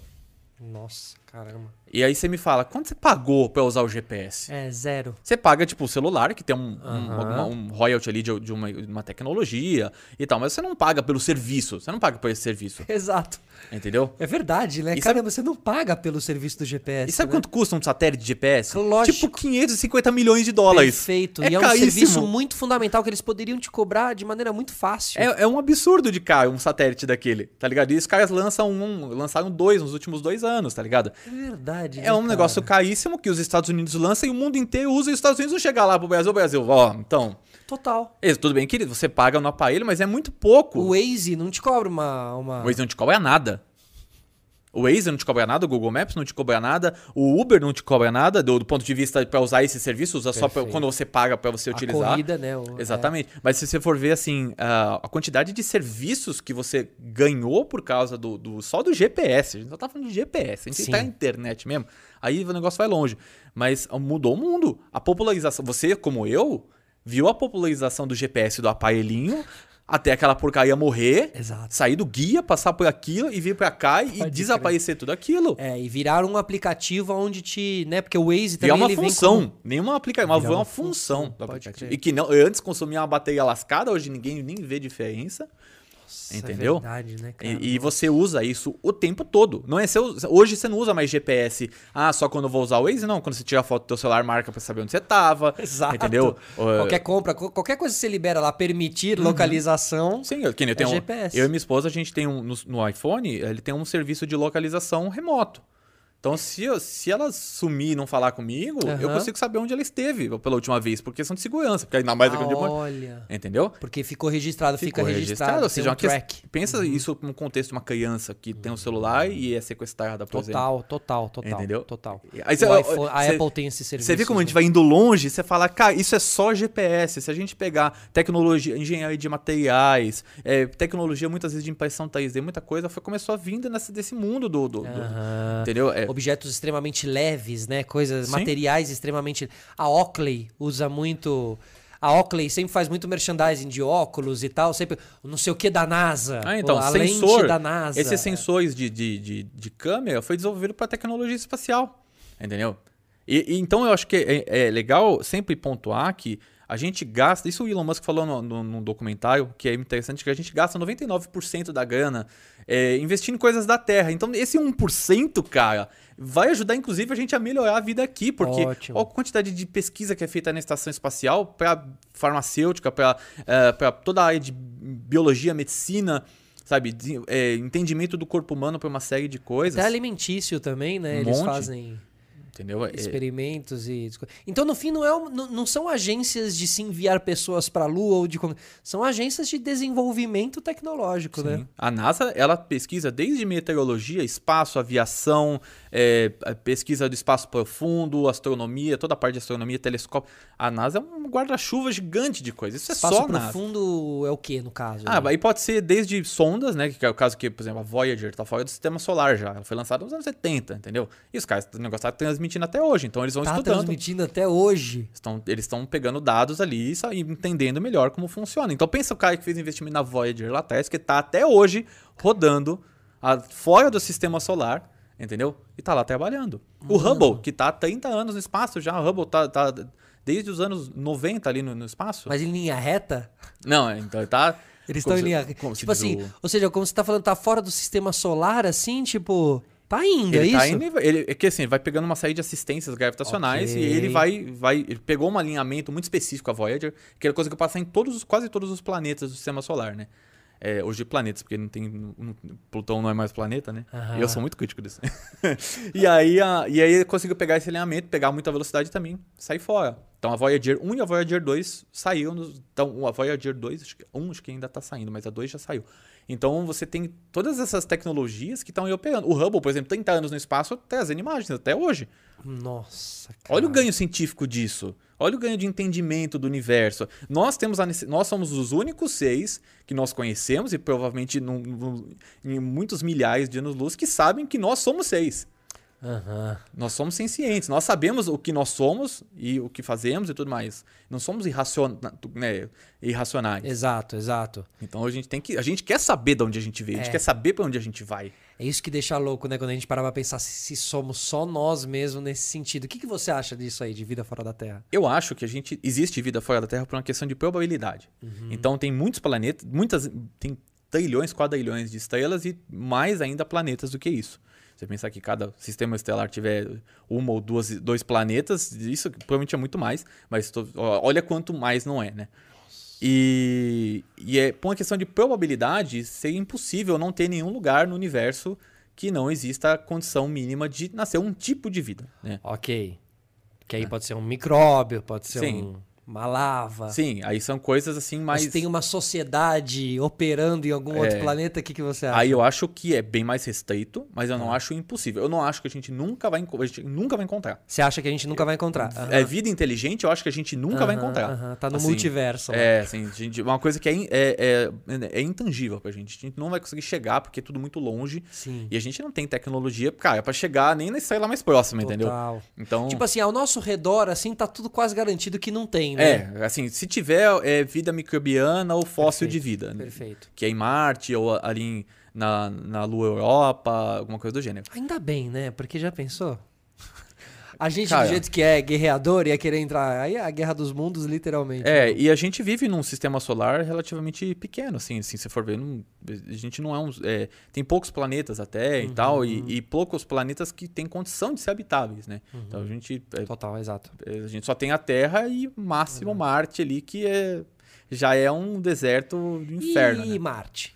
Como é que tá essa história de Marte, dessa conquista de Marte? Ou seja, é, é- é o planeta mais possível de se fazer, de se montar acampamento. É isso, isso. É o, na, vamos dizer assim que planeta mesmo é o único sem ser a Terra, né? Porque Vênus não tem como, né? Vênus é pressão, é gigantesca, a temperatura é o, o, é o planeta mais quente do sistema solar, 480 graus na superfície e 90 atmosferas. É muito forte. Mano é impossível. E, é, e, é tudo, assim, o, a atmosfera é por ácido sulfúrico, então... E em Marte, qual que é a temperatura, por exemplo? Marte é muito frio, tá. é, então faz ali é, algumas temperaturas podem chegar a menos 100 graus, em alguns pontos.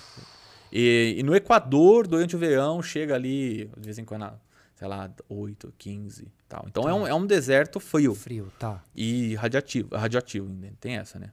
Ah, é? Porque ele não tem. A Marte tem uma atmosfera muito tênue, que é 1% da atmosfera da Terra. Então, ah, e como ele não tem campo magnético, o vento solar ele arrasta a, a própria atmosfera para fora, aos poucos, né? Óbvio que é ao longo de muito uhum, tempo. Então ele vai carregando esse, essa, esse vento solar, ele é uma partícula mesmo, é uma, não é um, um, um fóton, uma luz, né? Então ele é como se fosse um, uma areia. É, vai. uma areia. Vamos, vamos, vamos fazer essa analogia. E ela vai carregando ao longo do tempo essa atmosfera. Então foi, foi lixiviando essa atmosfera, foi, ela foi saindo, foi perdendo ao longo Caralho. do tempo. Então, como, por isso que o campo magnético é tão importante, né? Porque ele faz com que esse, essas partículas sejam desviadas ou pelo menos quase totalmente desviadas, e não ocorra essa perda de, de atmosfera, e ainda mais que Marte é menor que a Terra, tem menos gravidade, contém menos capacidade de segurar a atmosfera também. Tem, segura, mas menos que a Terra. Né? Gravidade ali. É 38% da Terra. Tá. Então, é, pra gente é melhor, porque uhum. não tem tanto tem efeito de perda de, de, massa óssea, massa muscular e tudo mais, mas não é tão agressivo quanto a Lua, que é um sexto da gravidade, ou quanto o espaço mesmo, que é aí a gravidade zero, né? Então. E água? A água tem gelo, né? No, Marte. Água líquida não tem, não consegue ter água líquida porque ela, Esse a, gelo não se dissolve? É, né? A pressão atmosférica é muito baixa. Então pensa quando você está é, aqui, você vai no, na praia e a água ferve, é, é, faz, né, ferve a 100 graus. Uhum. Então se você vai subindo, vai diminuindo a pressão, a temperatura de ebulição vai diminuindo. Ótimo. Se a sua pressão é muito baixa, a tua temperatura de ebulição é muito, é muito alta, é muito baixinha também. Então é, então é impossível do água líquida não tem como ter. É, então tem gelo. Tem lá embaixo lá os Aí tem, aí isso é o que a gente ninguém sabe. Aí isso aí é as coisas que estão pesquisando ainda para ver se tem alguma coisa na Provavelmente, se considerando que é como é feito ó, ó, assim os planetas do sistema solar interno, que é Mercúrio, Vênus, Marte é, e Terra, eles, uhum. eles têm uma, uma composição meio parecidona, assim. Uhum. Entendeu? Não é assim igual, mas é bem similar, tá, tá? Vamos dizer assim. E isso faz com que exista a chance realmente de ter lençol, de ter água é, presa em rocha. Isso não é impossível. Caralho. Entendeu? Isso é uma baita de uma descoberta. Nossa. Né? Então... Você acha petróleo ali?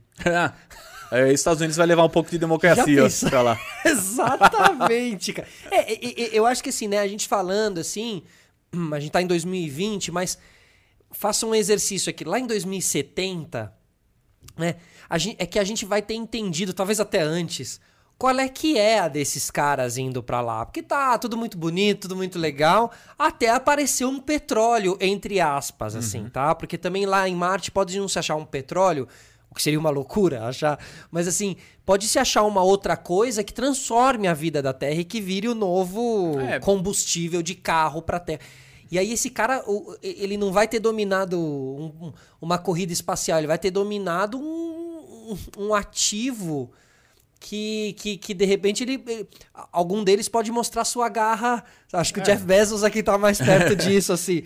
Não, não sei, eu tô brincando uhum. aqui, também tô, mas também não tô, assim, né? Do tipo assim, pô, legal, mas pô, uma pontinha de medo, assim, também. É. O que, que eles querem com essa. Por, por, por hora, é essa parte do pioneirismo mesmo. Uhum, por hora, eu não consigo, assim, eu digo que pessoas que têm essa quantidade de dinheiro, elas não trabalham na minha opinião, elas não trabalham por dinheiro mais, elas trabalham por visão. Por, justo, por, justo. Entendeu? Não sei se essa visão é boa ou ruim, é uma outra questão, uhum. uma questão moral e, e ética também.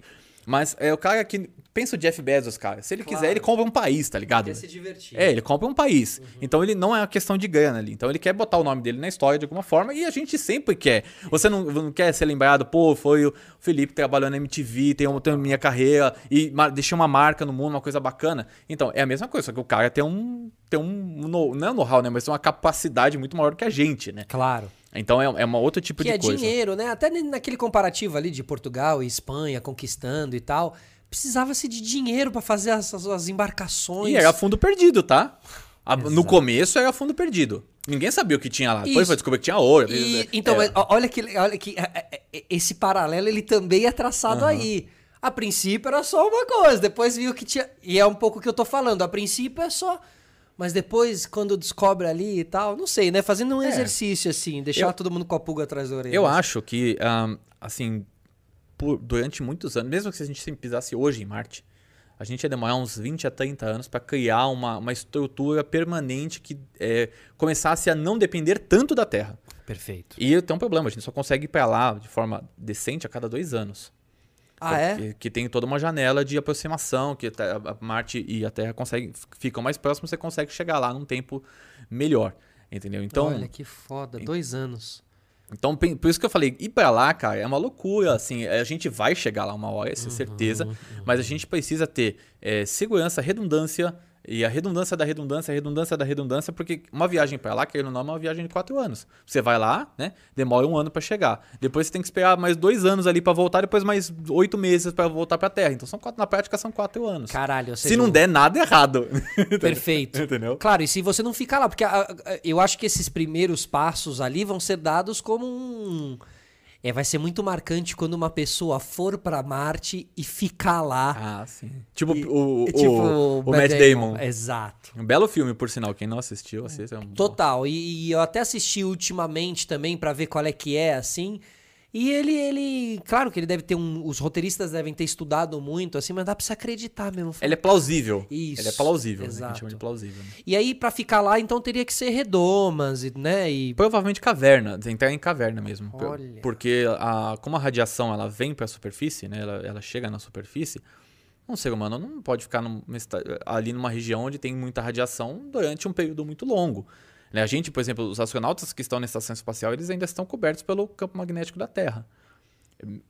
Um pouco mais fraco, mas ainda estão, porque o campo magnético se estende por muitos quilômetros. Mas ali não.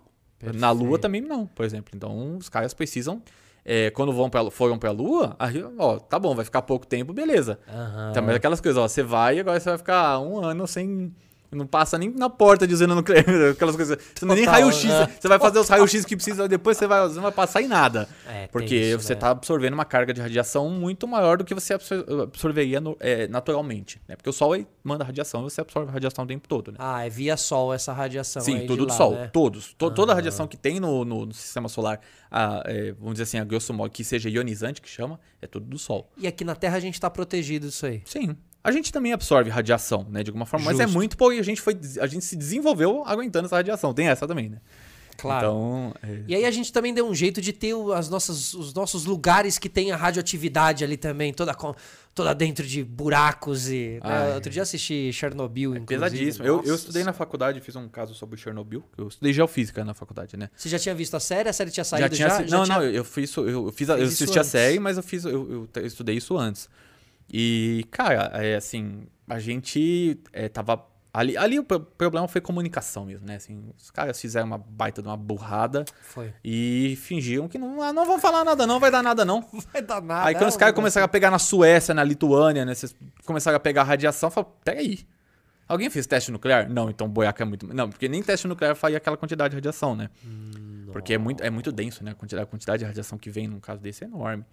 E aí, e aí os caras. é, a gente tem uma relação complicada com, com energia nuclear como um todo. Mas a energia nuclear, ela, querendo ou não, cara, ela é o futuro. É. Ela é o futuro. Eu, eu adoro energia renovável, eu acho que a gente tem que super investir nisso, principalmente em solar, que eu acho que é muito mais previsível. Aham. É, mas a gente não tem como fugir do nuclear, cara. Não tem como. A gente vai, uma hora ou outra, a gente vai chegar no santo grau da energia, que é a fusão nuclear. A hora que a gente chegar nisso, pode escrever aqui, ó, tá gravado. Ah. O mundo vai mudar de novo. Tipo, é, co- coisa de carro, todo tipo de combustão. Não, não, não nesse Não. momento ainda. Tá. Nesse primeiro momento, o que vai acontecer é, é, você hoje tem uma energia poluente ou, é, ou ela é muito agressiva ao meio ambiente de alguma forma. Uhum. Por exemplo, pega uma hidrelétrica. A hidrelétrica, ela é, hoje em dia, ela é muito vista com olhos muito melhores do que era no passado, né? Mas ela tem um dano ambital gigantesco. Claro, na construção dessas hidrelétricas ela é Exatamente. muito chocante. Mas ela dura 100 anos, 200 anos e, se bem cuidada, até 500 anos.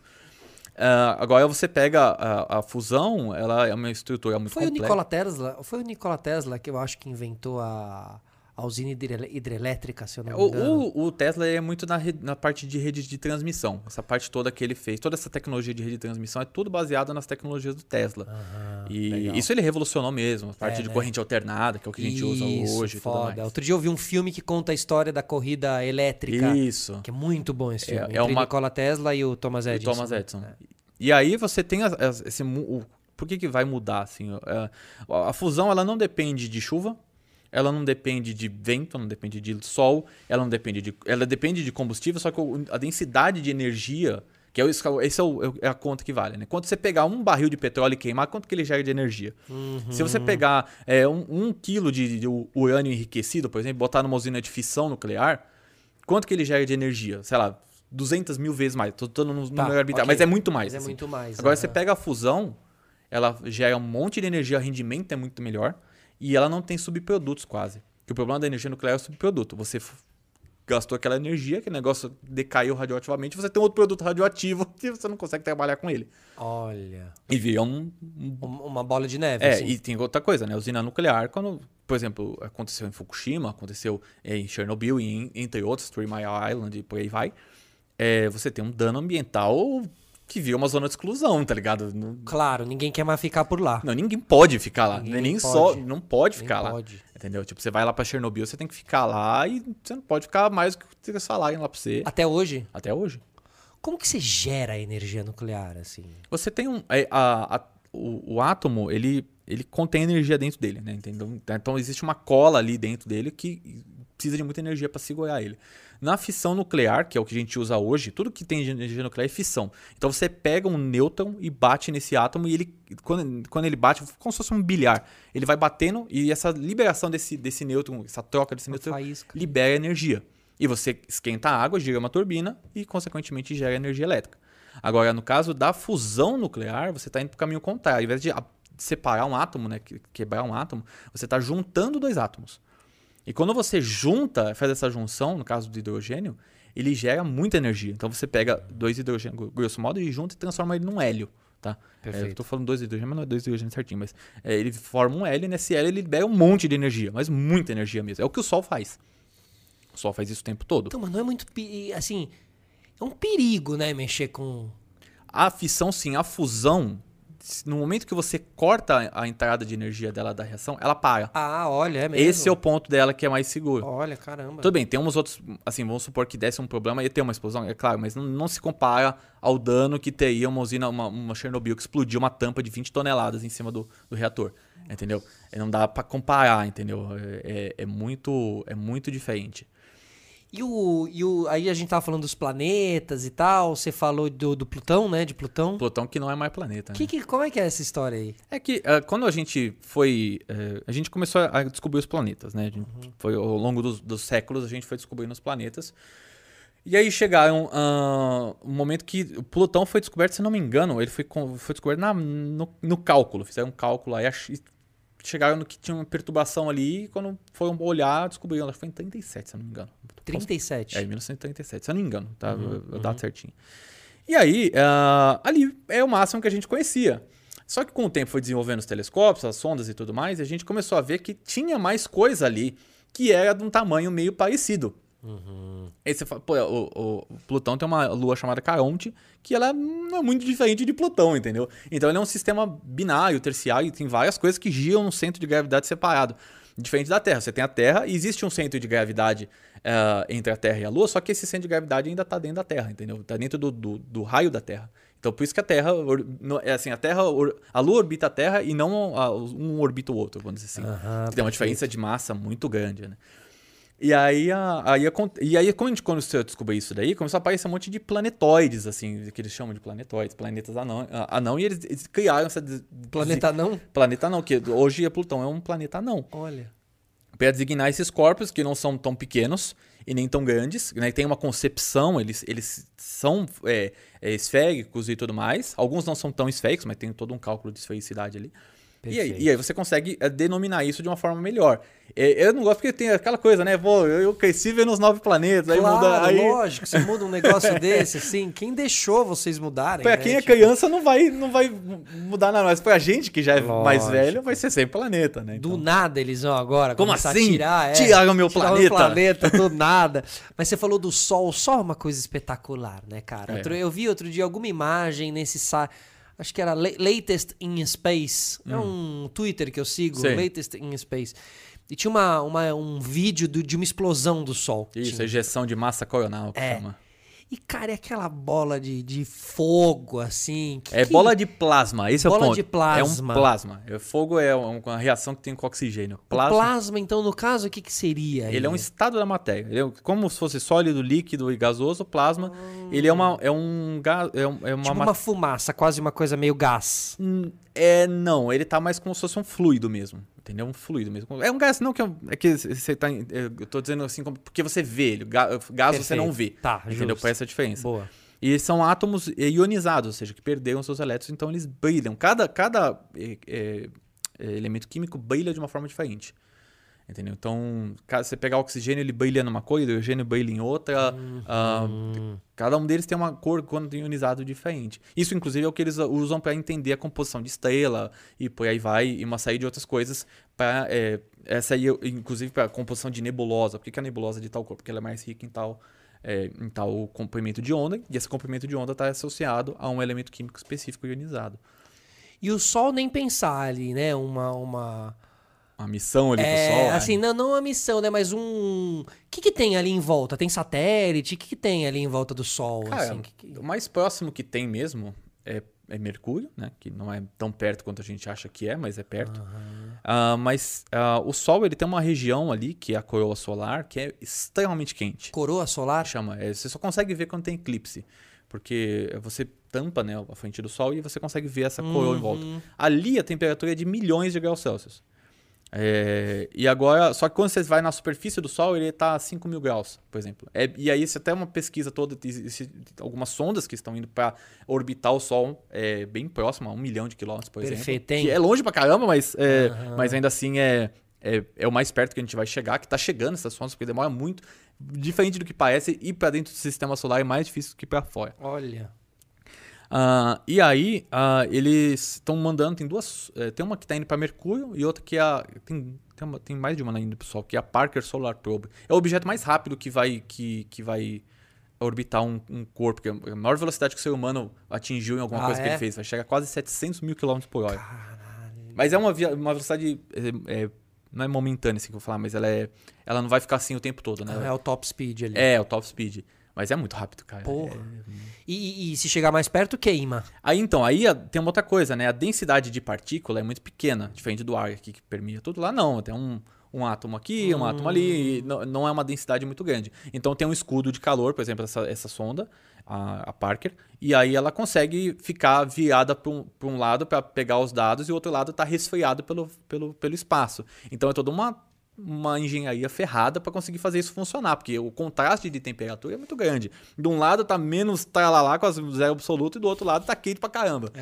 Entendeu? Então é, é um. É, é- o Sol ele, ele vai ser sempre intrigante porque, primeiro, ele é a estrela mais fácil que a gente tem para estudar. E o que mais tem no universo pra gente é que a gente vê estrela, né? Então, Claro, então a gente, enxergando, entendendo como o Sol funciona, a gente consegue entender como outras estrelas eh, funcionam. E pegando outras estrelas que a gente sabe como funciona, a gente começa a montar o ciclo de vida de uma estrela. Isso é interessante, que as pessoas acham assim, ah, como, como que vê uma estrela, você vai saber se ela é velha, se ela não é. Você vai vendo várias e você começa a comparar elas. E você monta como se fosse uma, uma foto aqui. Você, vamos, supor, vamos fazer uma analogia boa aqui. A gente pega você, pega o seu avô, por exemplo, e, e um, um um- um sobrinho seu, um filho pequeno. E aí, se você tirar uma foto de cada um deles e der pra uma pessoa que nunca viu um ser humano, com o tempo ele vai formar uma correlação falando, ó, esse aqui é o pequeno, esse aqui é o mais é, o adulto, Ótimo. entendeu? E assim, e assim que a gente vai Assim a montando. estrela. Se se você Claro. pegar uma foto só, você vai falar, Claro. tá, eu não sei se é um ser pequeno, Então, comparativo. é, se, se os- todos os seres humanos têm cabelos brancos e, e costas arqueadas e usam bengala, por exemplo, entendeu? Você vai fazendo um match, vai cruzando informações e a partir daí tendo resultados, Exatamente. assim, né? E aí você pega uma estrela com essa massa, aí você aqui você pega em outro lugar, em outro lugar, em outro lugar, em outro lugar, e o universo é bem assim, as leis das da física valem para todos os lugares. Aham. E você começa a comparar isso e falar, olha, então, tem uma correlação aqui. Essa estrela com essa massa, tem, ela tem. é, tá nesse estágio aqui. Ela tá, tem mais energia, menos energia, né, tá emitindo mais energia, menos energia, tem um raio maior, mas a massa dela é igual. Por quê? Por que, que o raio, a massa é igual e o raio é diferente? Por que, que ela é, ma- uma é maior que a outra? E aí os caras vão estudando. Ah, essa estrela aqui tá mais velha, ela já queimou o hidrogênio que ela tinha pra queimar. Então ela expande. E por aí vai. E com o Sol, e com esse perfeito funcionamento do Sol, a gente não corre nenhum risco. Opa. Hoje, hoje assim não, né? Hoje a gente não tem risco, assim, tem os ciclos do Sol, mas isso, assim, existe um risco real, é, a médio, vai longo prazo é, dos seres humanos, né? Mas em tempo geológico não é nada. De você, a gente ter uma, um evento às vezes de extinção, alguma coisa do gênero, por, mas, é, justamente por esse tipo de ejeção de massa do Sol. É, a gente não pegou nenhum, assim, na, na história recente da, da humanidade, não pegou nenhum trágico. A gente pegou um ruim lá pelos anos 1800, que acabou com a rede de energia e tudo mais. Ah, é? É, e você gera, é, vem essa- essas partículas, elas batem no campo magnético, e elas empurram o campo magnético e elas acabam gerando uma corrente elétrica no ar. Entendeu? Então, e aí você sai queimando tudo, imagina, né? E, e- só que isso foi 1800, tá ligado? Perfeito. 1800 e pouco, quase 1900. Ok. Ó, pega o mundo de hoje, que você tem um monte de coisa baseada em satélite, rede de energia, tudo isso aqui, Você cara. tudo. Aí, assim, é um pulso eletromagnético que vai queimando tudo. Então, existe esse risco, Uhum. mas tem que estar numa condição meio assim. é, tem que estar apontado para a Terra no momento que acontecer e. e cara, o Sol tem que estar apontado para a Terra e. eu- Entendeu? Tem toda essa questão. Claro. É, se, se o Sol, vamos supor que seja na parte mais superior do Sol, não vai pegar, por exemplo, entendeu? Se for uma região mais equatorial Entendi. e tiver mais e a Terra estiver fazendo um movimento próximo, aí pode acontecer. Mas mesmo assim. É Então isso complicado. diminui muito a possibilidade Isso. de acontecer, nessas variantes toda de Isso. angulação e de Isso. tudo, né? Dá uma dificultada. E, do, e dos giros ali, desses giros também, É. que há milhões de anos são feitos e tal, também não. É, porque o Sol ele não gira igual a Terra. Né? A Terra, se você pegar o, o, a- o no polo e no Equador, ela gira com velocidade é, diferente, mas não tem diferença, ah, vamos dizer assim. ah, o centro do, do- dizer, o Equador não gira mais rápido do que o polo. É isso que eu, eu- tem a diferença entre velocidade angular e velocidade linear. O Sol não funciona da mesma, da mesma forma, porque o Sol é plasma, ele é um líquido, vamos falar assim, um, líquido, vamos fazer um, um fluido. Aham, Então, o cara. Equador gira, gira mais rápido do que o polo. Aí o que, que acontece? O campo magnético do Sol, ele quando não tem nenhuma mancha solar, que ele sabe, você sabe que tem mancha solar, né? Que é aquelas pontinhos que tem no Sol. Ali, ah, quando não tem nenhuma mancha, aqui o campo magnético tá certinho, tá tudo bonitinho. Aí, como o Equador vai girando mais rápido, essas linhas do campo magnético vão se enrolando. E aí, e aí quando se enrola, ela começa a formar essas, essas manchas solares. E aí, quando alguma, dessa, alguma dessas linhas ela se rompe, aí você tem essa ejeção de massa. Olha. Entendeu? Por isso que acontece esse tipo de coisa. A gente não corre esse risco pra valer assim. É, e- e já existe gente que pensa a respeito disso. Ah, para caso. É, com aquelas situações de desastre mesmo. Eu acho que a gente ainda Ah, olha é, muito. existe, ah, existe. existe. Mas eu acho que a gente pensa muito pouco nesse tipo de coisa porque o dano é muito grande. A chance é pequena, mas o dano é muito grande. Uma coisa que eu sempre falo que as pessoas têm, ah, é porque vai cair um te- meteoro na Terra gigante. Cara, meteoro gigante a gente não tem que se preocupar com eles. Porque não. Cara, ele- o grande você vê de longe, pra começar. Alguma tá. coisa que tenha 10 km, cara, os caras enxergam de longe, tem de fácil. Com anos. Ah, é muitos, muitos anos. Os caras descobrem fácil isso aí. Porque cinco anos abateu.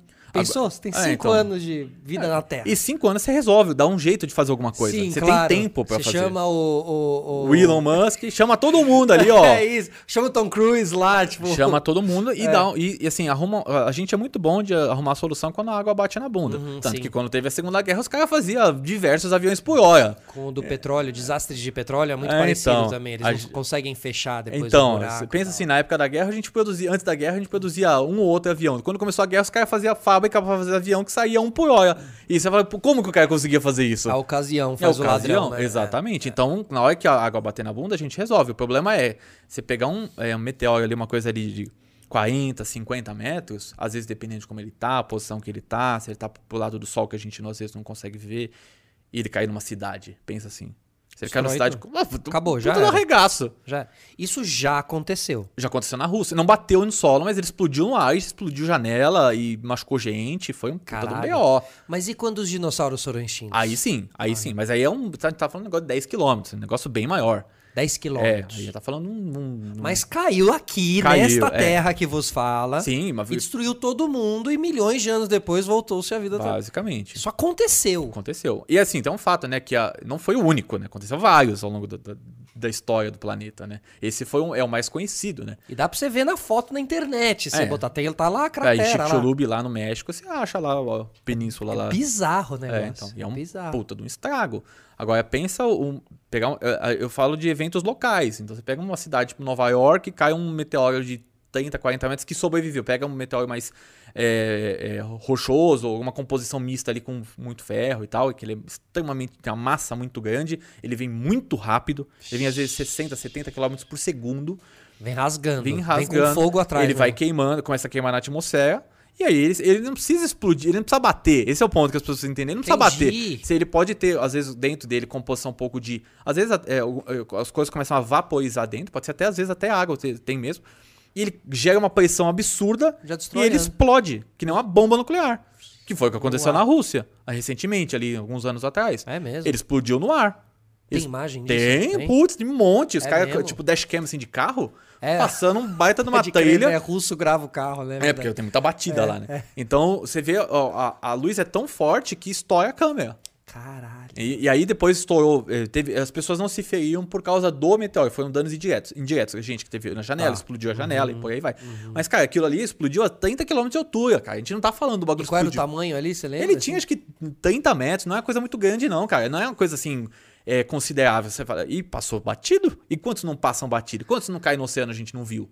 Porque a Terra é a maioria oceano. Claro. Então Total. tem um monte de coisa que cai que a gente não vê. Total. Entendeu? Então, pensa um estrago desse. A gente, a, a gente tá. Hoje, esse, esse- esse ano, a gente vai lançar uma missão chamada DART, da NASA. A gente falou seres humanos, né? Esses pequenos sacos de carne. é, que vai justamente fazer isso. Ela vai até um meteoro, um asteroide, e vai bater nele. Vai, vai Ah. jogar o, o- o- no asteroide para entender qual é o deslocamento da órbita dele quando bate um corpo. Perfeito. Mesmo que seja mínimo. Porque às vezes uma mudança mínima que você dá já é o suficiente para. Pra ele passar, claro, porque é um, nosso, o planeta Terra também é uma pontinha ali, né, É. pra esse meteoro que tá vindo e tal, então realmente qualquer. Mas você acha que a gente acaba com um meteoro ou a gente acaba com alguma intervenção dessa de mudança de. Porque se o Sol acaba, É, já era. tá? A gente demora oito minutos pra descobrir que o sol acabou, não tem essa, né? Ah, é? Demora oito é, minutos. porque é o tempo que a olha. luz demora pra chegar aqui. né? Olha, ainda tem oito minutos dele desligando. É, então.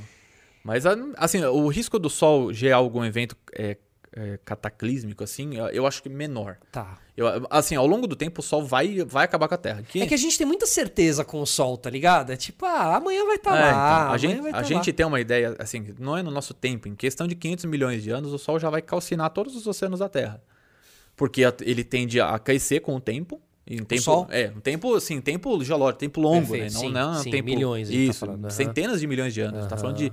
ah, e ele vai começar, ele vai esquentar e ele vai, vai começar a aumentar o seu raio com o tempo. É, isso já quando ele já tiver mais velho também, mas a tendência do Sol é esquentar. Vai Ah, evaporar, vai evaporar os vai, vai oceanos. começar a, a- a- a evaporar tudo. Então, assim, 500 milhões de anos ali já é um tempo que você pode falar, cara, dali pra frente já não. Se a gente não resolveu, já era. Mas até lá é bastante tempo também. né? Agora, sem sol, sem sol não daria pra ver, mas e sem lua?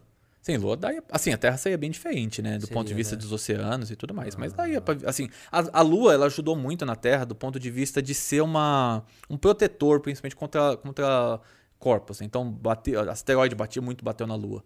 Por causa disso. Ela ajudou a, a, a- a bloquear um pouco dessas coisas. Ah, é, olha. Entendeu? Então, nesse ponto, tem outra, outro que ajudou bastante é Júpiter, né? Júpiter ajudou, porque Júpiter é um planeta muito grande, Aham. então tudo acaba sendo ou defletido ou capturado por ele. Entendeu? Caralho, olha que foda. Se você né? olhar em Júpiter, a órbita de Júpiter, tem um monte de meteoro ali. Tem na, na órbita de Júpiter por causa disso, porque ele é muito grande ele vai capturando tudo, entendeu? Vai pegando e vai ficando. Então ele é um lixeirão, assim, no- no espaço, total. entendeu? É, E, e, pode- e tem o cinturão de asteroides e tudo mais, que vai ficando, essas- esses corpos vão ficando todos né, nessa região. Tem uma série chamada Noite Adentro. Eu já ouvi falar. É, e a série começa com todo mundo entra num avião, esse avião levanta voo, começa Ah, a ir. é, que eles ficam sempre na parte escura, né? Isso, eles descobrem que você não pode mais ir pra lugares onde tá dia. Você tem que ficar Uhum. perseguindo à noite, porque onde fica dia, as pessoas morrem queimadas, tá É, então, ligado? é, E até a se série não é tivesse campo magnético, ia ser bem isso mesmo. assim. Aham, que louco. E cara. até é uma concepção que a gente tem da Terra que a, é, a gente foi feito com né, um processo evolutivo. Nós fomos criados para esse planeta, né? Então eu não acho que é sorte. É uma questão, é- não é sorte. Assim, é uma convergência de, de eventos que causou e nós somos feitos para cá. E não o contrário. Ah, não. O, o ser humano foi feito perfeitamente para Não, nós somos um produto do planeta. Claro. Assim como é um cachorro, um gato, uma rocha, nós somos um produto Sim. disso tudo. Então, Das possibilidades que o planeta dá, né? Mas é que ele nos dá muitas possibilidades, muito diferentes de todos esses outros que estão do nosso lado. mas aqui, né? justamente por isso que a gente foi formado. Entendeu? Claro. É justamente por isso. Por Claro. isso que eu falei, nós somos um É uma produto. evolução, né? A gente não nasceria dessa forma nem se fosse Marte. Marte fosse igualzinho à Terra, mas fosse mais longe, a gente não ia nascer da mesma forma, se é que a gente ia nascer. Mas você acha que o planeta Terra, então, já foi um grande deserto? E tudo se foi evoluindo aqui? A Terra já foi de tudo, cara. A Terra já foi bola de, de, de, de, de lava, já foi bola de gelo. Perfeito. Já foi. Cara, a Terra passou por umas coisas muito doidas, assim. Então dá pra gente mexer em Marte lá. Ah. Assim, eu acredito que, que é uma tecnologia um pouco longe da gente ainda, mas eu não acho impossível. Entendeu? A gente tem que resolver o problema do campo magnético. Ninguém pisou lá ainda, certo? Ser humano, não. Ninguém desceu. Aham. E a- só quem pousou na Lua, pra, na, desculpa, em Marte pra valer foi os Estados Unidos e a China. Agora a China bem recentemente, esse ano. Ah, mas antes disso, eh, só os Estados Unidos tinham pousado. A União Soviética caiu, né? Não- Ah, é? não Caiu em. Marte, ah, é? Caiu, mas é, pousar assim e, e tudo foi só os Estados Unidos e a China agora. Mas agora todas as, atenções estão voltadas para a Lua, que é o, a porta, né, o caminho para chegar em Marte. Hum. É, se você não conseguir sobreviver em Marte, é, na Lua, você não vai conseguir sobreviver em Marte, entendeu? É, Tem gente descendo na Lua? Assim, tem... tem... hoje não ainda. A ideia é que em 2025 tenha ah, as missões Artemis, que é, Nem os astronautas descem lá na Lua? Hoje não, mas a gente, hoje a gente tem pouquíssimas missões para a Lua acontecendo nesse momento. Ah, mas ah, no futuro próximo vai ter muita coisa. Quem foi o último... Qual, qual foi? Quando foi o último astronauta que pisou na Lua? Acho assim? que foi Apolo 17, foi. eu não, me- Tipo, 90 e... não, Não? foi 72, se eu não me engano. Caralho, é mesmo? Eu não tinha essa noção, Acho que cara. Foi Apolo 17, eu sempre confundo, sempre Faz tanto tempo que um astronauta não pisa na Lua assim? Faz, faz. Por quê? Cara, tenho toda essa. Assim, é uma questão que sempre me fazem, é porque. É- é- foi muito caro. A parada foi muito casuística, entendeu? Assim, é, a gente desenvolveu muita tecnologia, a gente assumiu muito risco fazendo isso. Eu acho maravilhoso, incrível que ninguém tenha morrido nisso, porque é uma loucura inacreditável com a tecnologia da época. Total. Mas a. é, tinha, uma, 70. tinha toda uma questão política ali de exibição, Claro. de fazer uma propaganda Estados ali. Unidos contra a União Soviética. Exatamente. ali, né? E aí, ah, depois que acabou, a- foi vencida a corrida espacial, eles queriam mudar os objetivos. Uma linha que ia pra, já ir para Marte e tal, e outra linha que ia explorar o espaço de uma maneira um pouco mais sustentável do ponto de vista de ritmo, de ir e. Entendi. E aí, nas- nesse meio termo ali, já estava o projeto do ônibus espacial. E aí, o ônibus espacial é, é, é, é, um, é uma coisa é maravilhosa, no outro ele é uma coisa, assim, muito ruim. É, Por quê? Ele é bom porque ele, ele ensinou a gente a trabalhar na órbita terrestre baixa, que é onde fica a estação espacial. Ele permitiu centenas de, uma centena de missões ah, e coisas que a gente não faria se não fosse ele.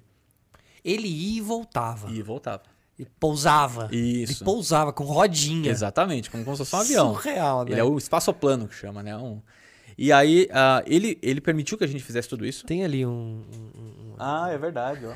Eu já vi um, cara, é maravilhoso. É mesmo? Nossa, Gigante. cara, é enorme. Assim, ele, ele é enorme, mas parece que ele é maior. Esse aqui é só o ônibus espacial que eu vi, não vi os boosters e, e, e tal. Entendi. Mas é maravilhoso, é emocionante, cara. É emocionante, assim, uma coisa assim. é- até Ele levava a gente lá dentro. levava sete pessoas. Sete pessoas. E aí eles fizeram um ônibus espacial com o objetivo de ser ah, barato, rápido, de ser reutiliz- e reutilizável e seguro. Uhum. Então ele, ele não foi nada disso.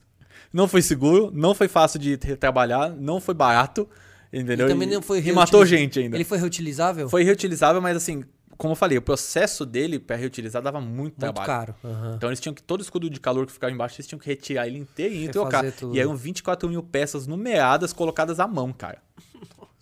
numeradas, ou seja, tem essa peça é aqui, essa peça é aqui. Não é assim, você tem uma série de peças e você vai encaixar. Não, é é, um quebra-cabeça do inferno, entendeu?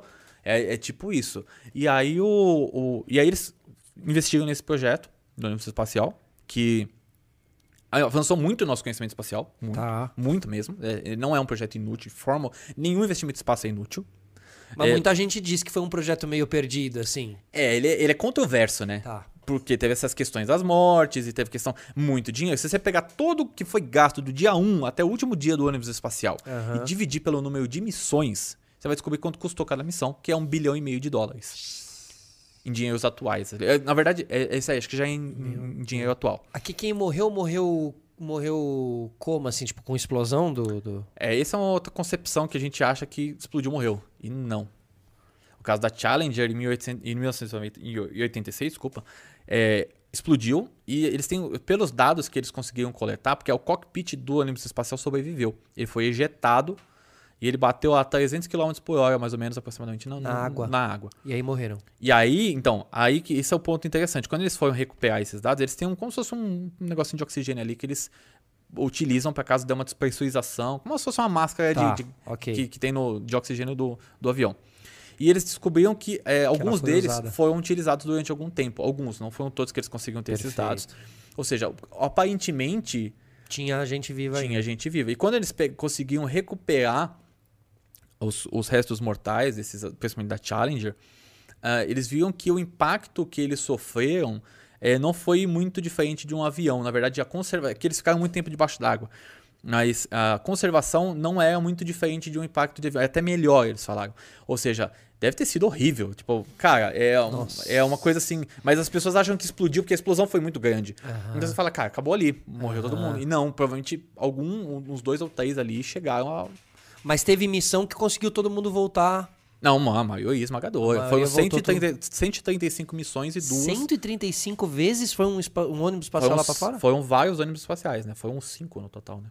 Cara. E tinha um piloto ali? Tinha. Ele descia, ele entrava na Terra. O ônibus espacial, ele. Porque hoje em dia não tem, certo? Esses Hoje foguetes não tem um são piloto todos ali, né? autônomos. Ah, tá. Mas o ônibus espacial, ele era pilotado mesmo. Eles controlavam empuxo, uma série de coisas. Você tá brincando. É, é bem velho. diferente. É, eu- tinha uma- algumas pa- partes que provavelmente eram automatizadas.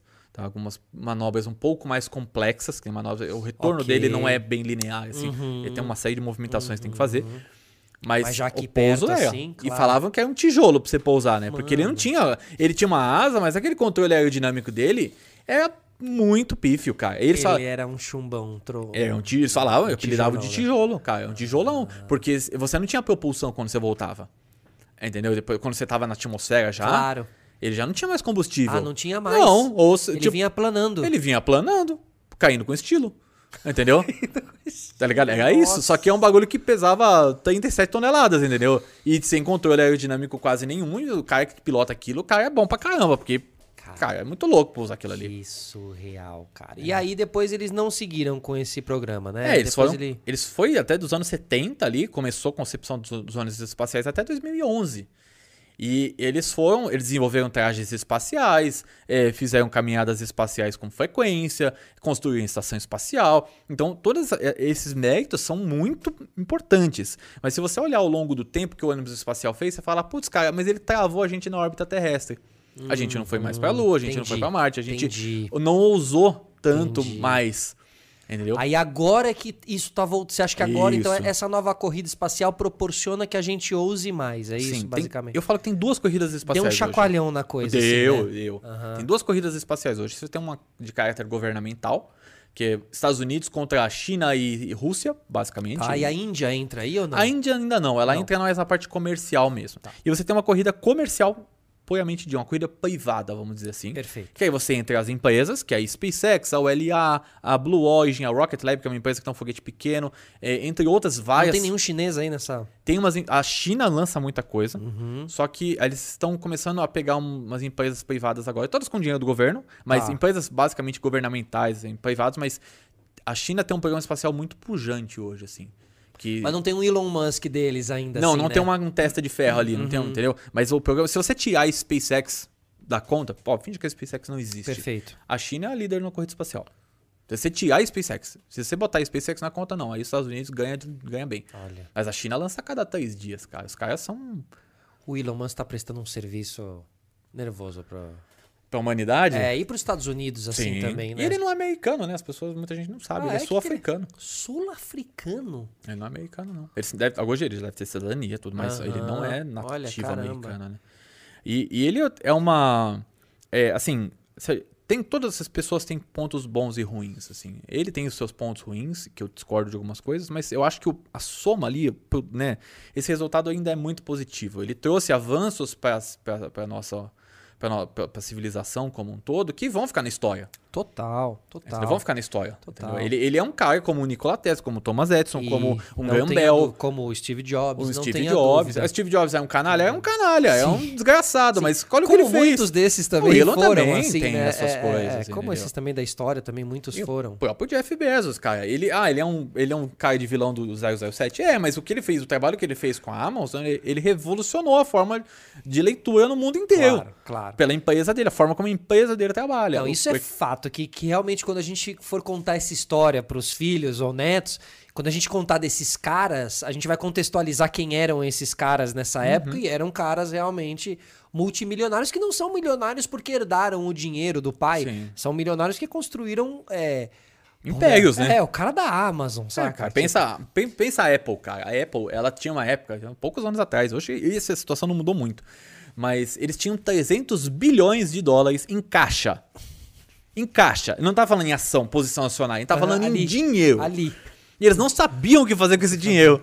Entendeu? Tanto que aí começou a aparecer esses projetos do Apple TV Plus, que tanto pode ver que eles botam dinheiro, cara, a dar com pau, Sim. de olho fechado. Por quê? Sim. Porque eles têm muito dinheiro. Então essas empresas têm que arrumar é, grana para investir também. A Apple, eu acho que a Apple é um caso muito específico ainda de empresa que tem um caixa muito alto, porque é um, é um conceito que é, muito único dela, né? Acho que mais quem chega mais próximo dela hoje nessa coisa é a Tesla. De uma Sim, cultura, uma comunidade, de- uma parada de- muito bem estruturada. É, né? e de inovação, né? E você vê que assim, até eles nunca mais meio conseguiram, entre aspas, nunca mais conseguiram a revolução que eles conseguiram nessa época de iPhone, de MP3 e de, né? Porque Uhum. também é, o iPod, o MP3 iPhone. o iPod, é, o próprio é, Mac o mesmo, ele foi uma revolução ali, não de acessibilidade, é, é, em penetração em mercado, né, como é o, foi o Windows e Sim, o PC. mas de design, de funcionalidade, Sim. né? Pra quem trabalhava com arte, principalmente com imagem, né? Sim, com até hoje. vídeo, é, até hoje. vídeo, entendeu? né? Até você tem um, você É, tem um- Eles ajudaram muito a evolução dessa questão toda de programas de edição e Premiere e blá Sim. blá. Tem uma- Hoje tem, uma, tem uma todo um ecossistema que funciona bem no Windows, mas isso veio tudo da. de- de- de- dessa evolução, né? Desse start da Apple, né? Pessoal, quem tá mandando? Tem gente mandando pergunta aí? Então deixa eu ver aqui quem tá, quem tá participando conosco. Vou fazer umas perguntas aqui pro Pedro. Aqui. Muito bem. Lincoln Moreira. Pergunta, pergunta para ele se ele vai bater na Blue Origin hoje. É que, é que tem essa história que eu falo que todo dia é de bater na Blue Origin. Blue Origin é a empresa do Jeff Bezos. Perfeito. E eles fazem muita coisa errada, assim, do ponto de vista é, ético. né? Então, o- assim, até ontem mesmo saiu um, um- um relato de funcionários e ex-funcionários falando que tem problemas de assédio sexual, de tem Ah, é? a- a- assédio moral e tudo mais. Empresa- Isso não é exclusividade da Blue Origin, tem outras empresas na, na a própria SpaceX já teve esse tipo de acusação. Mas é mais porque ah, um exemplo, a Amazon. Eu, eu falo Jeff Bezos porque o, o Jeff Bezos ele tá com os bracinhos dele, assim, todas as empresas dele, né? Ah, a Amazon, ela conseguiu melar uma licitação do Pentágono porque a Microsoft ganhou. Uma licitação de bilhões de dólares. Eles conseguiram melar a licitação. Até o ponto que eles conseguiram melar. Então, hoje o que eles estão fazendo com a SpaceX ganhou um contrato da NASA. Até essa história é interessante, né? A NASA foi, chegou lá e falou: ó, precisamos de contratar uma empresa para fazer o, o módulo que vai pousar na Lua. A gente não precisa do foguete que vai até lá, mas o módulo que vai pousar na Lua. Olha, Aí ma- ma- algumas empresas mandaram. abriu concorrência ali. Exatamente. E receberam uma grana e, e algumas empresas foram selecionadas naquele esquema de fase e tudo mais. Aí chegou no final, tinha eh, três empresas ali, basicamente. A SpaceX, a Blue Origin, umas outras empresas, e uma empresa chamada Drapex, se não me engano. Ah, ou, não, é Dynetics, desculpa. E essas três empresas. E aí eles tinham que dar uma oferta final e falar, olha, quem, quem sair daqui vai ser contratado e vai pousar na Lua. E, cara, isso é um baita de uma conquista, né? Porra. um negócio que não precisa nem, precisa nem falar, né? Que todo mundo queria fazer. O mundo inteiro vai ver, né? Hoje em dia eles sabem disso, né? Tá tudo all eyes on, né? A gente não tá falando de, ah, ganhar grana, tá falando, cara, você pousou na fucking lua, Pode tá ligado? Entendeu? Você pode fazer o design disso. É, né? você vai ser a sua empresa que vai estar lá, o seu esforço, os seus ali, né? funcionários que trabalharam. esse- você vai botar o seu nome na história, cara. E aí, ah, aí teve essas três empresas. E depois a gente descobriu que. eh, Bom, a SpaceX ganhou essa concorrência. E aí começou uma, uma loucura no- no- nos bastidores. Porque qual- como, foi, como foi isso? A NASA pediu uma grana pro Congresso americano, falou: eu quero tanto para fazer esse pouso lunar. Aí o Congresso falou: beleza, te dou metade. Tá ligado? E a NASA falou: me ferrei. Então o que, que ela fez? Ela abriu essa concorrência, tudo. E a SpaceX foi escolhida como. Então eu li a licitação. Eu li o resultado Ah, é? da Olha. licitação. Não foi tipo, alguém me contou. Não, eu li inteirinho. Poucos, 40 e pouca página lá. Nossa. E eles faziam todo um relatório do ponto de vista técnico e do ponto de vista de valor e tudo mais para dizer por que, como essas empresas foram classificadas e porque foram escolhidas. A SpaceX foi a melhor tecnicamente, com um projeto chamado Starship, que você já deve ter ouvido falar, que é um foguete de aço inox que está sendo construído no Texas. E aí ela foi escolhida. Tem um documentário sobre isso também? Tem algum. Do, do Starship ainda não. Tá. Tá, eu produzo muito conteúdo de Starship e tal, mas. ah, e aí. É porque ainda, ainda tá acontecendo, né? Então a gente não tá Tá falando. Do, viu fatos históricos, mas ainda não tem uma história fechada Aham, minimamente pra contar. Aí, ele o que aconteceu? A NASA escolheu a SpaceX porque ela foi a melhor tecnicamente e a- tinha a melhor oferta. Só que a NASA chegou lá e falou assim: olha, SpaceX, você foi a melhor classificada, a Blue Origin ficou em segundo, mas eu não, não posso pagar isso que você quer. Que era é, uma oferta lá. Que era a melhor oferta, mas eles oh, não, a gente não tem essa grana. Aí a, a SpaceX falou com a NASA e eles falaram assim: tá bom, qual é o seu orçamento? É tanto. Então tá bom, você faz o meu orçamento? Faço.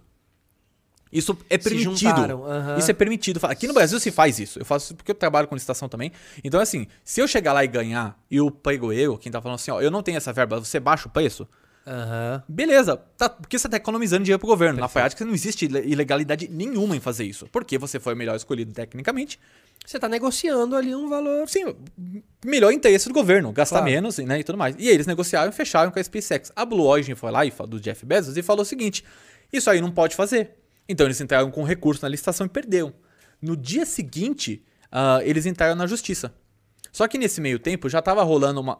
Os caras conseguiram fazer um lobby no Congresso americano, os Estados Unidos lobby é permitido, é, para fazer panfleto visita a senador para denigrar a SpaceX e Olha. conseguir aumentar aquela mesma verba que a NASA teve negada lá atrás.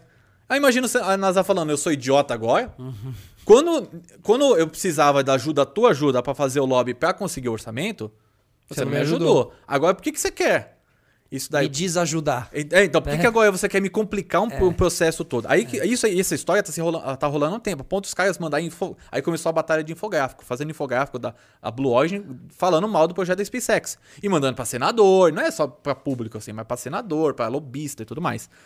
E aí o próprio pessoal da indústria começou a pegar ranço disso. E o próprio pessoal da imprensa começou a pegar ranço disso. O próprio público começou a pegar ranço disso. Porque é sujo pra caramba. Claro.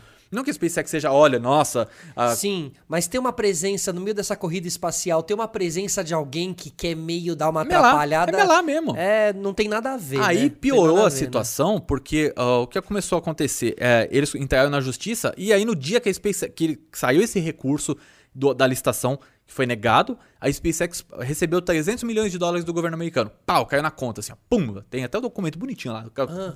depósito de 300 milhões de dólares. Nossa. Isso é tudo divulgado, isso é tudo público. gostoso. Opa! Né? E aí, e a SpaceX tinha falado que eles iam bancar metade do projeto. Então, os 3 bilhões de dólares que foi a oferta deles, eles ainda têm uns por volta de 2,5, 3 milhões bilhões de dólares, que ia ser o próprio caixa da empresa que eles iam bancar. A Blue Origin deu 6 bilhões de dólares. Eles têm uma oferta o dobro do valor. Entendeu? E eles estavam cantando de galo. Só que junta com aquele negócio que eu falei lá no começo pra você. Eles nunca lançaram nada pra órbita. Perfeito, perfeito. Entendeu? É como chegar a Rede Não Globo, tem tanta moral assim. Chegar a Rede Globo, catar uma pessoa na rua e falar, ó, agora você vai apresentar o Domingão. Aham. Tá ligado? O cara não sabe nenhum TP, não sabe ler um TP, não sabe olhar pra uma câmera, não sabe nada, não sabe ler um texto, tá ligado? E, e aí eles começaram a fazer. E aí pegou um ranço, e aí começou. Porque aí todo dia parece que aparece uma notícia pra bater nos Pra caras. zoar o, a, a Então- SpaceX. Não, não, bater na Blue Origin, que falou Ah, que bater na Blue Origin, porque é uma, é uma, é uma- sempre notícia, é uma publicidade sempre negativa pra empresa. Isso é ruim, porque tem gente boa trabalhando lá. Entendeu? E aí você chega num ponto que ontem mesmo, eu fiz live ontem, cara, tinha duas notícias, uma dessa deu questão de assédio, que tudo rolou, e uma outra que a NASA virou com todas as letras no projeto e falou, a Blue Origin não tinha chance de ganhar. com todas as letras, falou: vocês não tinham preço, não tinha parte, não tinha como ganhar. E ainda criticou a empresa publicamente. Isso, quando você escreve, tá dizendo publicamente, Aham. falando que a, a empresa não tá só atrapalhando O o desenvolvimento. desenvolvimento tecnológico. Ela só tá visando a grana dela, enquanto você tá indo contra o interesse público dos Estados Unidos, contra o interesse de todas as pessoas do mundo que querem ver isso acontecer e contra a posição estratégica dos Estados Unidos na corrida espacial e corrida tecnológica. Então, um cara. então a minha impressão do Jeff Bezos não é tão errada assim. Não, não é não. Ele descendo de chapéu de cowboy lá. Aquela impressão de o que, que esse cara tá fazendo aí? Tem nada a Exatamente. ver, esse lugar não é pra ele aí, não. Por isso que eu falei, cara, é uma questão muito complicada, assim. Então, um contexto, toda essa história já tá se arrastando, mas mostra muito da personalidade. Assim, o Elon Musk é um solto? Não é. Já falou muita groselha, já Claro. falou muita coisa errada. Claro. Mas você vê que o cara, é, o Elon Musk, ele tem uma, uma questão. ah, eles, é, você vê que a empresa mostra. Quando a empresa mostra resultado, é muito diferente, tá ligado?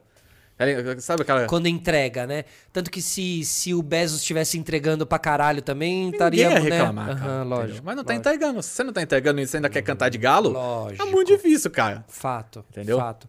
Jeff Bezos, ele, tem, ele parece o Lex Luthor. É. Carequinha ali. Ó, Lucas Fernandes. Pedro, você acredita que em até quantos anos teremos propulsão nuclear? É, essa é a pergunta que sempre me fazem, né? Assim, a propulsão nuclear, ela seria. Tem alguns tipos de propulsão nuclear, né? Tem. ah, ela não é para sair da Terra. Você nunca vai pegar um foguete, botar um, um- uma- um- um motor movido a energia nuclear e sair da Terra. Você Por sempre- quê? Porque você joga radiação para tudo que é lado, né? Então é mais fácil você subir de uma forma tradicional e ali, depois que você for para o espaço, aí você pode Aí você usa lá. usar lá. Ele é bem útil, porque ele consegue ficar ligado durante muito tempo. Né? E, e a densidade de energia é muito melhor. Mas torna-se também um barril É, então. Aí de pólvora voador, não? tem toda essa questão de você. Fumar um cigarrinho lá dentro nem pensar. Não, não, você pode, não é nem que. Esse é até pior que você. Pensa alguém no ônibus espacial fumando É, um é cigarro. o problema do, do, do, do combustível nuclear é mais porque ele vai a um monte de coisa, né? Ele, tipo, se você não tem a proteção ideal, é, e isso pesa também, né? Então você precisa de é, parede de chumbo, uma série de coisas, de- dependendo dos pontos, escudos ali para aguentar isso. Isso pesa muito, e aí vem sempre o que chama de equação do foguete, né? Você precisa de um, de um foguete que seja. É, que chegue num lugar, aí você bota mais combustível para ele ir mais rápido. Aí você Aham. põe mais combustível, o tanque é maior, fica mais pesado, o motor fica Tem mais tirar a pesado. cadeira, tira não e- sei o quê. Entendeu? E aí quando você vai ver, você precisa de mais combustível, fica mais pesado, mais pesado precisa de mais energia, e Essa aí. equação. E aí não tem fim, né? E aí fica uma Aí conta fica uma muito co- difícil. E aí a propulsão nuclear, assim, tem uns projetos nos Estados Unidos que eles contrataram recentemente para fazer demonstrações de tecnologia para 2025, por aí. Já teve um projeto antigamente, que é o NERVA, se não me engano, que era para propulsão nuclear. Ah, é um projeto interessante, mas não foi para frente, é bem antigo já. E isso deve sair, isso deve acontecer em algum momento. Pode ser que não seja para voos tripulados, pode ser que seja só para sondas e sondas maiores, Perfeito. mas é um avanço enorme, é um baita de um avanço. Isso em tudo fissão que eu te falei, né? Tem muita gente que fala de fusão e tudo mais, mas fusão é mais complicado. Miniaturizar a fusão é muito difícil. A gente não consegue nem fazer fusão estável na Terra ainda, com coisas gigantescas. Mas é um, tem um caminho. E só um foguete poderia ah, permitir essa propulsão nuclear, assim? Ou vou, né? Porque em um automóvel aqui, isso seria. Teve uma época que tinha até, inclusive, ideias de aviões nucleares, né? E eles Nossa. conseguiam fazer uns protótipos, mas a quantidade de radiação que você absorvia no voo. Perfeito. você não- subia vivo, descia, não descia morto, mas, né? Tipo, Cara, teve uma, tinha um avião, uma época que fazia São Paulo, Paris em é o Concorde. Concorde. Concorde, maravilhoso, Concorde. Que ele fazia São Paulo, Paris em quê? Em quatro horas? É verdade, fazer Nova York, é, Londres, por exemplo, e Paris também fazem questão de três, três horas e pouco. É, até é para os aviões supersônicos, né? É Um avião supersônico é, turístico. Ele não é turístico, ele é um voo de linha regular mesmo. Ele fazia, ele fazia essa linha mesmo, só que ele era caro pra caramba e tinha problemas de segurança e tudo mais. Ele era muito caro. É, pou- ia menos gente do que num voo hoje em dia. Quantas pessoas cabiam, Aí, será? acho que era umas 80 ou 100 pessoas. Agora, Tá. de cabeça, eu não vou lembrar, Tá. mas não é mais do que isso, mais do que 100. Assim, não é 200, né? nem, Perfeito. nem perto disso. Só que ele é muito caro e teve dois acidentes fatais no Concorde. Ah, né? é? E isso manchou a imagem. E ele é caro, é pra manutenção dele era muito caro, muito complexo. E ele sempre- funcionou de quando a quando? Será que Ah, cara, ele lembra? funcionou durante um bom tempo. Bom Bom tempo, tempo, né? acho que uns 20 anos, pelo menos. Eu não lembro a data de início e fim, mas eu, eu Aham. já li bastante sobre o Concorde. Mas ele é uma, uma coisa única. Você viajava duas vezes a velocidade do som. Cara, vocês ouviram isso duas vezes a velocidade do som. A gente acha que em 2020 a gente é super tecnológico e papapá. Você imaginar que tantos anos atrás, 30 anos atrás, sei lá, 20 anos atrás, tinha gente viajando duas vezes a. Sim. Claro, isso também não quer dizer que é mais tecnológico ou menos tecnológico, mas que loucura, né, quando você para pra pensar nisso. É, a gente começa, aí a gente começa a entrar numa discussão sobre segurança, né? Uhum. A gente, quando antigamente a gente era muito mais porra louca do que a gente é hoje. Hoje, hoje você tem carro com ABS, com cinto de segurança, com airbag lateral, airbag frontal, sistema de, de frenagem automática, e, e, o cockpit é todo feito para aguentar uma pancada a 100 km por hora de frente.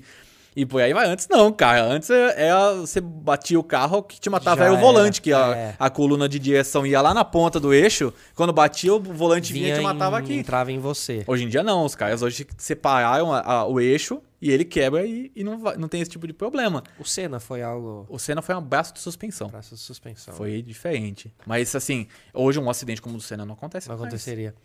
O, ele falou do Concorde, esse avião que fazia. viajava duas vezes a velocidade da luz e tal. Tem uma história. do som. Do som. Duas vezes a velocidade é, da luz é Stratec já. o, tem uma história do. do José Vitor Oliva, que era dono de uma balada muito famosa aqui do Brasil, chamava Gallery, The Gallery. Era a balada dos anos 80, 70, 80. Tem uma história que ele conta, acho que no livro, em alguma revista, que ele, ele tava nessa balada e estavam na balada a Hebe e o Pelé. E eles estavam lá, e pá, jovens e curtindo, não sei o quê, e de repente eles estavam muito loucos já, 4 horas da manhã, 5 horas da manhã, alguém falou: Vamos almoçar em Paris? Caraca! E era. No, ali, Aí. Ele conta essa história. Entramos no Concorde muito louco. E chegou lá. Fomos para Paris, almoçamos em Paris e voltamos no final é. do dia. Chegamos no Brasil. Tem umas ideias. que negócio não tem, nem, nem, É impossível você fazer hoje em dia. Cara, é, tem umas ideias loucas. Tem o, esse, esse foguete Starship que eu tô te falando, ele vai ser um. Eu costumo falar que se ele der certo, como eles propõem, ele vai ser um salto civilizatório. A gente está falando de um salto tecnológico, a gente tá falando de uma total Entendi. mudança da forma como a gente interage com o espaço. Total. Uh, eles têm uma ideia, esse foguete é o maior foguete de todos os tempos, o mais forte, com maior capacidade de carga, maior volume, tudo, tudo, tudo que você pode imaginar, ele é o maior. Ele está sendo construído hoje no Texas. Hum, a base da... Uma das bases da SpaceX é lá. E ele tem 120 metros de altura, ele é gigantesco. Ele tem 9 metros de diâmetro, é Nossa. muito grande. E aí ele, é, eles querem. Um dos projetos dele é levar carga muito barato para o espaço, muito barato mesmo. Assim, ele custaria, na, na, na, visão da SpaceX, o que eles falaram, ele custaria 30 vezes menos do que o foguete que eles lançam hoje. É tipo isso. É, ele seria um foguete, foguete cargueiro, tipo isso, assim? Cargueiro, tudo. esse que vai pra Lua e tudo mais. Ele é multimissão, ele pode ser adaptado para fazer várias. ter várias, muitas variantes dele. E aí, eles estão fazendo esse projeto, eles querem que cada lançamento custe 2 milhões de dólares. Uh, hoje, um Falcon 9, por exemplo, custa 62 milhões de dólares, pra você ter uma ideia. A própria SpaceX. Eu não acho que vai ser esse valor. Acho que vai ser alguma coisa nas casas dos 10 a 15 milhões, mas mesmo assim é muito. Hum, é barato. É, porque hoje um Falcon 9 leva 22,8 toneladas pro espaço e um Starship 60. quer levar 150. Caralho. Então é uma diferença de ordem de grandeza, né? E aí eles querem, com, além desse projeto que eles têm de ir para a Lua, para Marte com esse foguete, é, acessar muito mais a órbita terrestre, eles querem fazer voos é, intraplanetários, voos intercontinentais com ele. Voos suborbitais. Aqui dentro. Aqui na Terra mesmo. E que saem, por exemplo, de Nova York Perfeito. e vão até Xangai, por exemplo, Perfeito. em 40 minutos. Então eles querem não transformar só a história da corrida espacial, mas também da corrida. Isso. Né, da, das, das linhas aéreas aqui, né? De como você viaja no mundo. Sim que é algo que está parado no mesmo lugar há muitos anos, né? Vamos dizer assim que, do ponto de vista de tempo, sim, né? De, uh, de tempo de viagem, né? Sim. Isso. Economia de combustível avançou muito, muito, muito. Okay. Ruído avançou muito, Perfeito. segurança avançou muito. Internet, você tem Wi-Fi hoje em dia, segurança, conforto também. Mas você nunca ouve assim, viaje mais rápido com a ah. Gol. Tipo, aliás, a Gol vai. Bom, enfim. e aí você. Hoje ter umas empresas querendo trazer essa tecnologia de voos supersônicos de novo, mas e tem esses casos da SpaceX que seriam voos hipersônicos, né? Mas eu não acho que sejam que sejam é, projetos viáveis do ponto de vista de segurança, porque um avião é muito seguro, cara. Um avião é extremamente seguro. Verdade. Agora um foguete nunca vai ser tão seguro quanto uma aeronave, pelo menos nos próximos 30 anos, entendeu? Mas você adaptar uma tecnologia que está sendo usada no foguete para você viajar mais rápido nas linhas aéreas. É, isso aí é interessante porque custaria mais ou menos o preço de uma passagem de primeira classe, mas você chegaria em, em Xangai, em, em vez de 24 horas, você chegaria em 40 minutos, 50 Isso, minutos. Que hoje em dia, num mundo conectado, com as necessidades que tem e tal, tudo bem que os calls hoje em dia ajudam muito nesse sentido, né? Já, a, maneira de, a maneira de se diminuir distâncias foi através do, do, do Zoom. Sim, né? Acho exatamente. que o Zoom agiu melhor na velocidade. Skype tentou tanto, mas quem conseguiu foi o Zoom, né? Cara, que E irônico, que bom que não né, foi o meu? Skype, né? Total, total, cara, total. Mas que ironia, né? Né? O João Skype deve estar muito triste hoje em dia, E realmente. você pensar, cara, eu vou dar um exemplo bom pra você. Quando eu fui pra, eu fui pra Alemanha, é, pro Catar e pra Alemanha e Suécia em 2019. E Você vê como a tecnologia espacial é importante. Eu peguei um avião e antes você entrava no avião, você viajou bastante, você sabe como é. Você entrava no avião, você entrava numa bolha e você saía do outro lado. Você tipo, tinha um vácuo na sua vida ali dentro. Pode crer. Como se você estivesse dormindo, É, né? E hoje, você vácuo diminuiu muito. Eu tenho uma empresa e eu fechei o orçamento da minha empresa em voo. Eu paguei, tipo, metade da minha viagem na ida, fechando o orçamento pelo celular, tá ligado? Conectado. É. Você tava conectado. Tava. Aham. Porque tinha Wi-Fi no, no Nossa, avião. eu nunca peguei um avião com Wi-Fi, cara. Deve ser muito foda. Entendeu? Eu peguei, Isso é muito fechei, mandei orçamento, fechei, fechei orçamento, tudo. E por causa de tecnologia espacial, que usa sat- satélite pra comunicar. É que, é, que, é que é um pouco louco também a gente imaginar que é, é difícil hoje em dia ter internet num voo, né? Deveria ser algo muito corriqueiro Já mudou hoje muito, dia, né? hoje já, é né? mais. é. Já tem Você mais. tem uma ideia? Vai ter uma revolução de tec- telecomunicações que a gente vai ver acontecer de novo, né? A gente já viu várias, né? Que foi Hum, celular. a internet, aí veio a fibra, que mudou muito. Verdade. Inclusive, hoje você tá felizão. é verdade. Estamos estreando a Vivo Fibra aqui É. hoje. E vai, Aproveitem. vai ser as constelações de satélite de comunicações. Uhum. Que você deve ter ouvido falar da Starlink. Aham, Então, sim. Não Uma é Star- constelação de... de satélites de comunicação. De internet, basicamente internet. E hoje a Starlink não é a única, tem uma outra que chama OneWeb, mas tem outras no caminho. O Jeff Bezos, inclusive, está com proposta com uma é, da Amazon, que é, é bem interessante a proposta deles também, porque tem todo o sistema da Amazon e tal. Perfeito. É, só que pensa o seguinte: você tem. é, como você precisa de internet? Você precisa hoje de uma pessoa que vem aqui, instale, passe os cabos, te botam, mandam o, o receptorzinho ali. Ainda é tudo mais. físico, né? Como que funciona? E isso aqui é São Paulo, né, cara? A gente tá falando de É, São Paulo. moderno. Região, né, centro expandido aqui, né? é, é, é, região central de São Paulo, né? No centro expandido, mas é região central. E tem tudo fácil. Agora Sim. pensa lá no, no Pantanal, cara. Sim. Não tem Vivo Fibra no Pantanal. Ah. Como é que esse cara conecta com a internet? Uhum. Porque a internet hoje, ele é tão importante quanto água, luz, né, gás, essas coisas. É tão importante quanto. Total. Eu não, não, ah, mas o cara, até a pessoa que é muito pobre hoje em dia tem um celular também, Aham. porque é um meio de se conectar com o mundo. É uma necessidade. É uma necessidade. É. Isso deixou de ser um luxo Nossa. faz tempo. Então é uma necessidade. Hoje, principalmente com a pandemia, a gente viu isso tudo aparecer. Como é que esse cara se conecta? Ele pega um satélite, uma internet por satélite, que demora tipo 3 segundos pra ir voltar do, do sinal, tá ligado? E, e que tá muito longe. Tem, tem um delay, todo o equipamento, tudo. Então, às vezes, é um, um segundo, dois segundos, tal, mais ou menos, botando todos os delays do caminho que tem. E internet ruim. Tipo, pior que o que você falou que tinha aqui. Bem pior. e com limitação de dados. É, aí você fala assim, ah, mas o cara só mora ali no, no- no meio do mato ali, tá? Mas e um fazendeiro que precisa de dados, que precisa de colheitadeira, que precisa de, sabe, processamento, uma série de coisas. Como é que ele faz? Esse cara gera dinheiro. Ele pensa um negócio que, que o cara precisa gerar é, dado, quer- e ele precisa de internet. E aí, que que- qual que é a ideia? Por que, que o Starlink é interessante? Starlink é da SpaceX. Eles têm uma constelação, que eles lançam 60 satélites por vez no lançamento. Então, só nisso eles baratearam muito o preço do satélite. Faz um lançamento para Pra vários, vários. satélites. E eles são várias linhas orbitais, várias trajetórias que vão Aham. é, Com- faz- fazendo. Numa, numa rede. É uma rede, é uma trama uma mesmo. teia ali. Só que ela funciona em todo lugar do mundo. Ela vai funcionar quando ela estiver 100% pronta. Todo lugar do mundo. Todo lugar do mundo. Não vai Inclusive- mais ter lugar sem sinal. É, tipo, o Polo não tem internet hoje. Se você for no Polo, na Antártica, Não tem. não tem Aham, internet, tá ligado? Tipo, tem uma coisa ou outra ali Deve que os caras bases e Mas tal. uma coisa assim muito restrita, muito difícil. Tipo, não dá pra você pegar caro, e né? ver um vídeo, um vídeo em 4K, entendeu? É, é, tem- pra você ter Total. uma ideia que tem um monte de experimentos acontecendo na Antártica que quando os caras precisam levar os dados, os caras levam no HD, tio. O HD botou no avião e vai embora. Porque não dá pra levar aquele, aquela pancada de dado. Claro. Entendeu? Só que com esse negócio, como funciona? Você pede. Aqui no Brasil já tem um beta, é, uma inscri para inscrição, para quando o serviço entrar em operação. Aqui no Brasil. É, nos Estados Unidos já está operando, na, no Canadá, numa parte do Canadá dos Estados Unidos, uh, na, na Europa, nos pedaços. E no Brasil eles falam até o final do ano, acho difícil, mas por causa da Anatel mesmo. Mas eles já estão homologando umas coisas, então está acontecendo. Eles te mandam essa antena, ah. uh, você liga lá na tomada ah. e ponto. Já era. Ela se conecta é sozinha. Gratuito? Não, aí também não. Ah, tá. Também não é, né? Ah, tá. Mas isso a gente vai chegar nessa discussão. Uhum. Porque o, o, que vai acontecer é, é, você pega isso, vai pagar.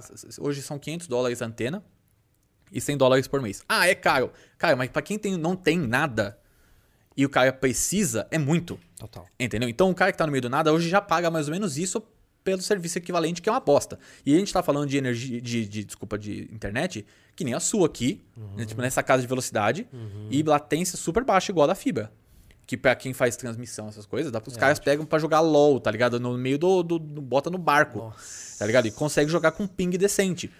Esse tipo de revolução, e aí você pega desastre natural, passou um tsunami, acabou com a energia, acabou com a rede de telecomunicação. Você pega um gerador, liga aquele negócio, Já acabou. Era. Você tá tem uma base ali que consegue trabalhar. Claro, porque tá lá em cima. Tá lá em cima? Não tá no chão ali. Exatamente. E o custo de você investir em fibra é muito mais caro. Tipo, você pegar Pega botar fibra numa cidade de médio porte. Você tem que cabear tudo, né? Cabear tudo, fazer estação, fazer uma série de coisas. Pode Imagina. Crer. E só que o outro não. Ah, pifou um satélite, ah, na próxima, na próxima leva vai um outro vai satélite, um outro substitui. entrar. Caramba. E pô, aí vai. E isso daí é uma revolução que está acontecendo, meio ainda às cegas do público geral. Porque não é a Starlink não é a única, tem a OneWeb, tem vai ter essa Kuiper também, que é da Amazon, e vão ter outras também, a China está querendo fazer uma também e tudo. E isso vai conectar o mundo inteiro. Nossa. E aí vai chegar num ponto, perdão te interromper. Imagina. É que a internet, ela a, até certo ponto, ela vai ficar realmente gratuita. Então uma internet básica e simples, ela vai ser gratuita. Hoje você já tem internet gratuita em muito lugar. É uma coisa básica, né? Não é para uhum. qualquer coisa, mas ela já, já tem acesso. Uhum. Você vai começar a ter acesso para todo mundo, uma coisa limitada, tal, mas suficiente para você. Uh, porque é, não tem muita diferença, entendeu? claro, e isso também vai meio destruir as pequenas empresas que te oferecem internet, né? Uhum. Porque para você conseguir fornecer isso, de mandar o satélite é, lá para cima, uhum. uma tecnologia muito cara, Sim, poucas empresas conseguem fazer isso. Agora pensa uma, uma aldeia indígena que tem no, no, ali na região do, do, norte do Brasil, uhum. tá, ou no nordeste, na região no norte principalmente, que está extremamente isolada, mas tem comunicação com a sociedade. Imagina, cara, se eles precisam pegar uma estrada de 30, 40 quilômetros para fazer uma consulta, às vezes até sim, mais, sim. um barco, ou 40 quilômetros de carro, mas não sei quantas horas de barco. Não, cara, faz uma teleconsulta, ensino tudo mais, mantém as tradições deles, mantém toda a cultura deles, mas tem uma conexão com a sociedade como um todo. Você tem a possibilidade de ter a conexão, né? Que já é um puta, um puta passo então, evolutivo, né? A gente tá falando de trazer internet e dados e o mundo para pessoas que não têm esse acesso. Uhum. Ah, pode ser que ah, é, os caras não tem, um cara não tenha como fazer, mas um, uma região consegue comprar uma e fazer um acordo. Claro. Ou uma empresa local. Uma coisa com, de comunidade, é, né? Uma, uma empresa subloca o satélite para fazer uma antena. Exatamente. Aí faz um acerto com a SpaceX para distribuir naquela região. Perfeito. E beleza. E você começa a conectar aí possibilidades que não existiam antes. Caraca, e aí a gente vai assinar Starlink. E aí vai ser. Assim, isso não é muito pra gente que tá aqui em São Paulo. Tá. É porque a gente já tem uma infraestrutura de fibra muito ah, boa. Ah, saquei, tá, e a fibra caiu o preço entendi. também. Mas hum. áreas remotas, pensa avião. O avião não vai poder ter a mesma internet que você tem aqui no avião daqui a um tempo. Ótimo. Pensa um barco que Ótimo. faz um, uma embarcação Sim. grande que tá, faz, tá fornecendo dado o tempo todo. Pensa um avião, do ponto de vista de segurança de um avião, que hoje ele tem a caixa preta. Você não precisa ter, você vai ter a caixa preta, mas você já tem um relay mandando para um servidor. Total, total. O tempo todo, 24 horas, tudo que aconteceu naquele avião. É nas viagens Entendeu? que eu faço com a família Sherman lá, porque eu navego com ah, a família Sherman, ligado. navegadores. Ah, eu não gosto de ficar vendo isso não, porque eu fico passando vontade. Acho muito legal. Eu acho muito legal. Cara, cara é muito foda. É um descobrimento, né? Sim. Um desbravamento ali, né? Um mar, né? O oceano e tal. E eles têm ali dentro do barco uma tecnologia muito foda para conseguir ter sinal o tempo todo, porque é, eles ficam muito isolados. E quando eles estão com sinal, você não tá com sinal no teu celular. Quem tá com sinal é o aparelho é ali do barco que tem lá. que estar tá só lá, porque deve ter uma antena lá muito é louca lá em cima do mastro. E, e esse não, esse não depende de posição do satélite. Uhum. Ele se liga, ele é na energia, ele caça os satélites, reposiciona porque estiver aí melhor. E caso a rede mudar, a distribuição deles mudar, ele se ajusta sozinho. Para um novo satélite que vai estar tá mais próximo. O tempo todo. Nossa, velho. Entendeu?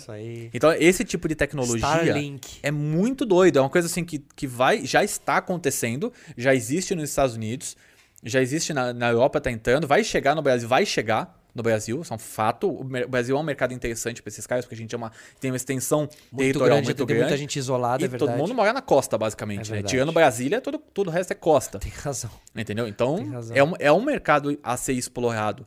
E, e isso vai, vai mudar o mundo, cara. A gente. Cara, é claro, a internet é algo que ainda.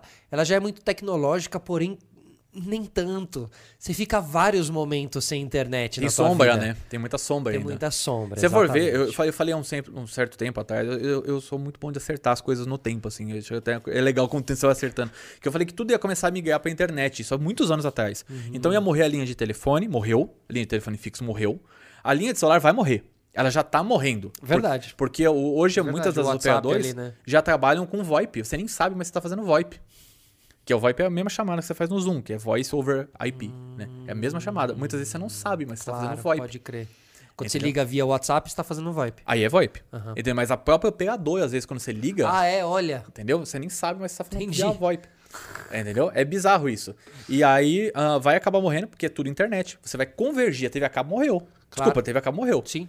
Hoje você quer. é, isso já tem um modelo de negócio que é, já, já está sendo implementado. né? Não, não só streaming, não. É a TV a cabo mesmo. Se você ligar lá para claro, qualquer coisa, o cara da- daqui 10, 2, 10 anos no máximo, nem, nem, às vezes até menos, ele vai te mandar um set-top box, um equivalente a um Apple TV da vida, um Fire Stick. E você vai conectar na sua internet e eles só vão era. fornecer a internet acabou. Aí você vai ter tudo lá, né, tal, mas não tem o técnico, não Claro. tem um monte de gente, o cara vem só pra instalar a internet acabou. Então você vai simplificando a vida das pessoas. Entendeu? Isso simplifica. Isso, e, a gente tá conectando isso tudo com espaço, cara. Ou seja, toda essa tecnologia pode ser que daqui a um tempo a gente só tenha internet por satélite. Isso, isso já existe pesquisas nessa linha. Saiu uma notícia essa semana falando que teve um grupo que conseguiu conectar um celular diretamente com um satélite para transmissão de dados. Você fala, caraca, Porque ainda não se conecta ao celular com o ah, satélite. só, só Só celulares aqueles- específicos, né? Aqueles do Everest. Mas lá. não um celular usual como o nosso, assim. E isso já existe te- é, estudos de tecnologia de mini- miniaturização dessas antenas para fazer recepção desses dados.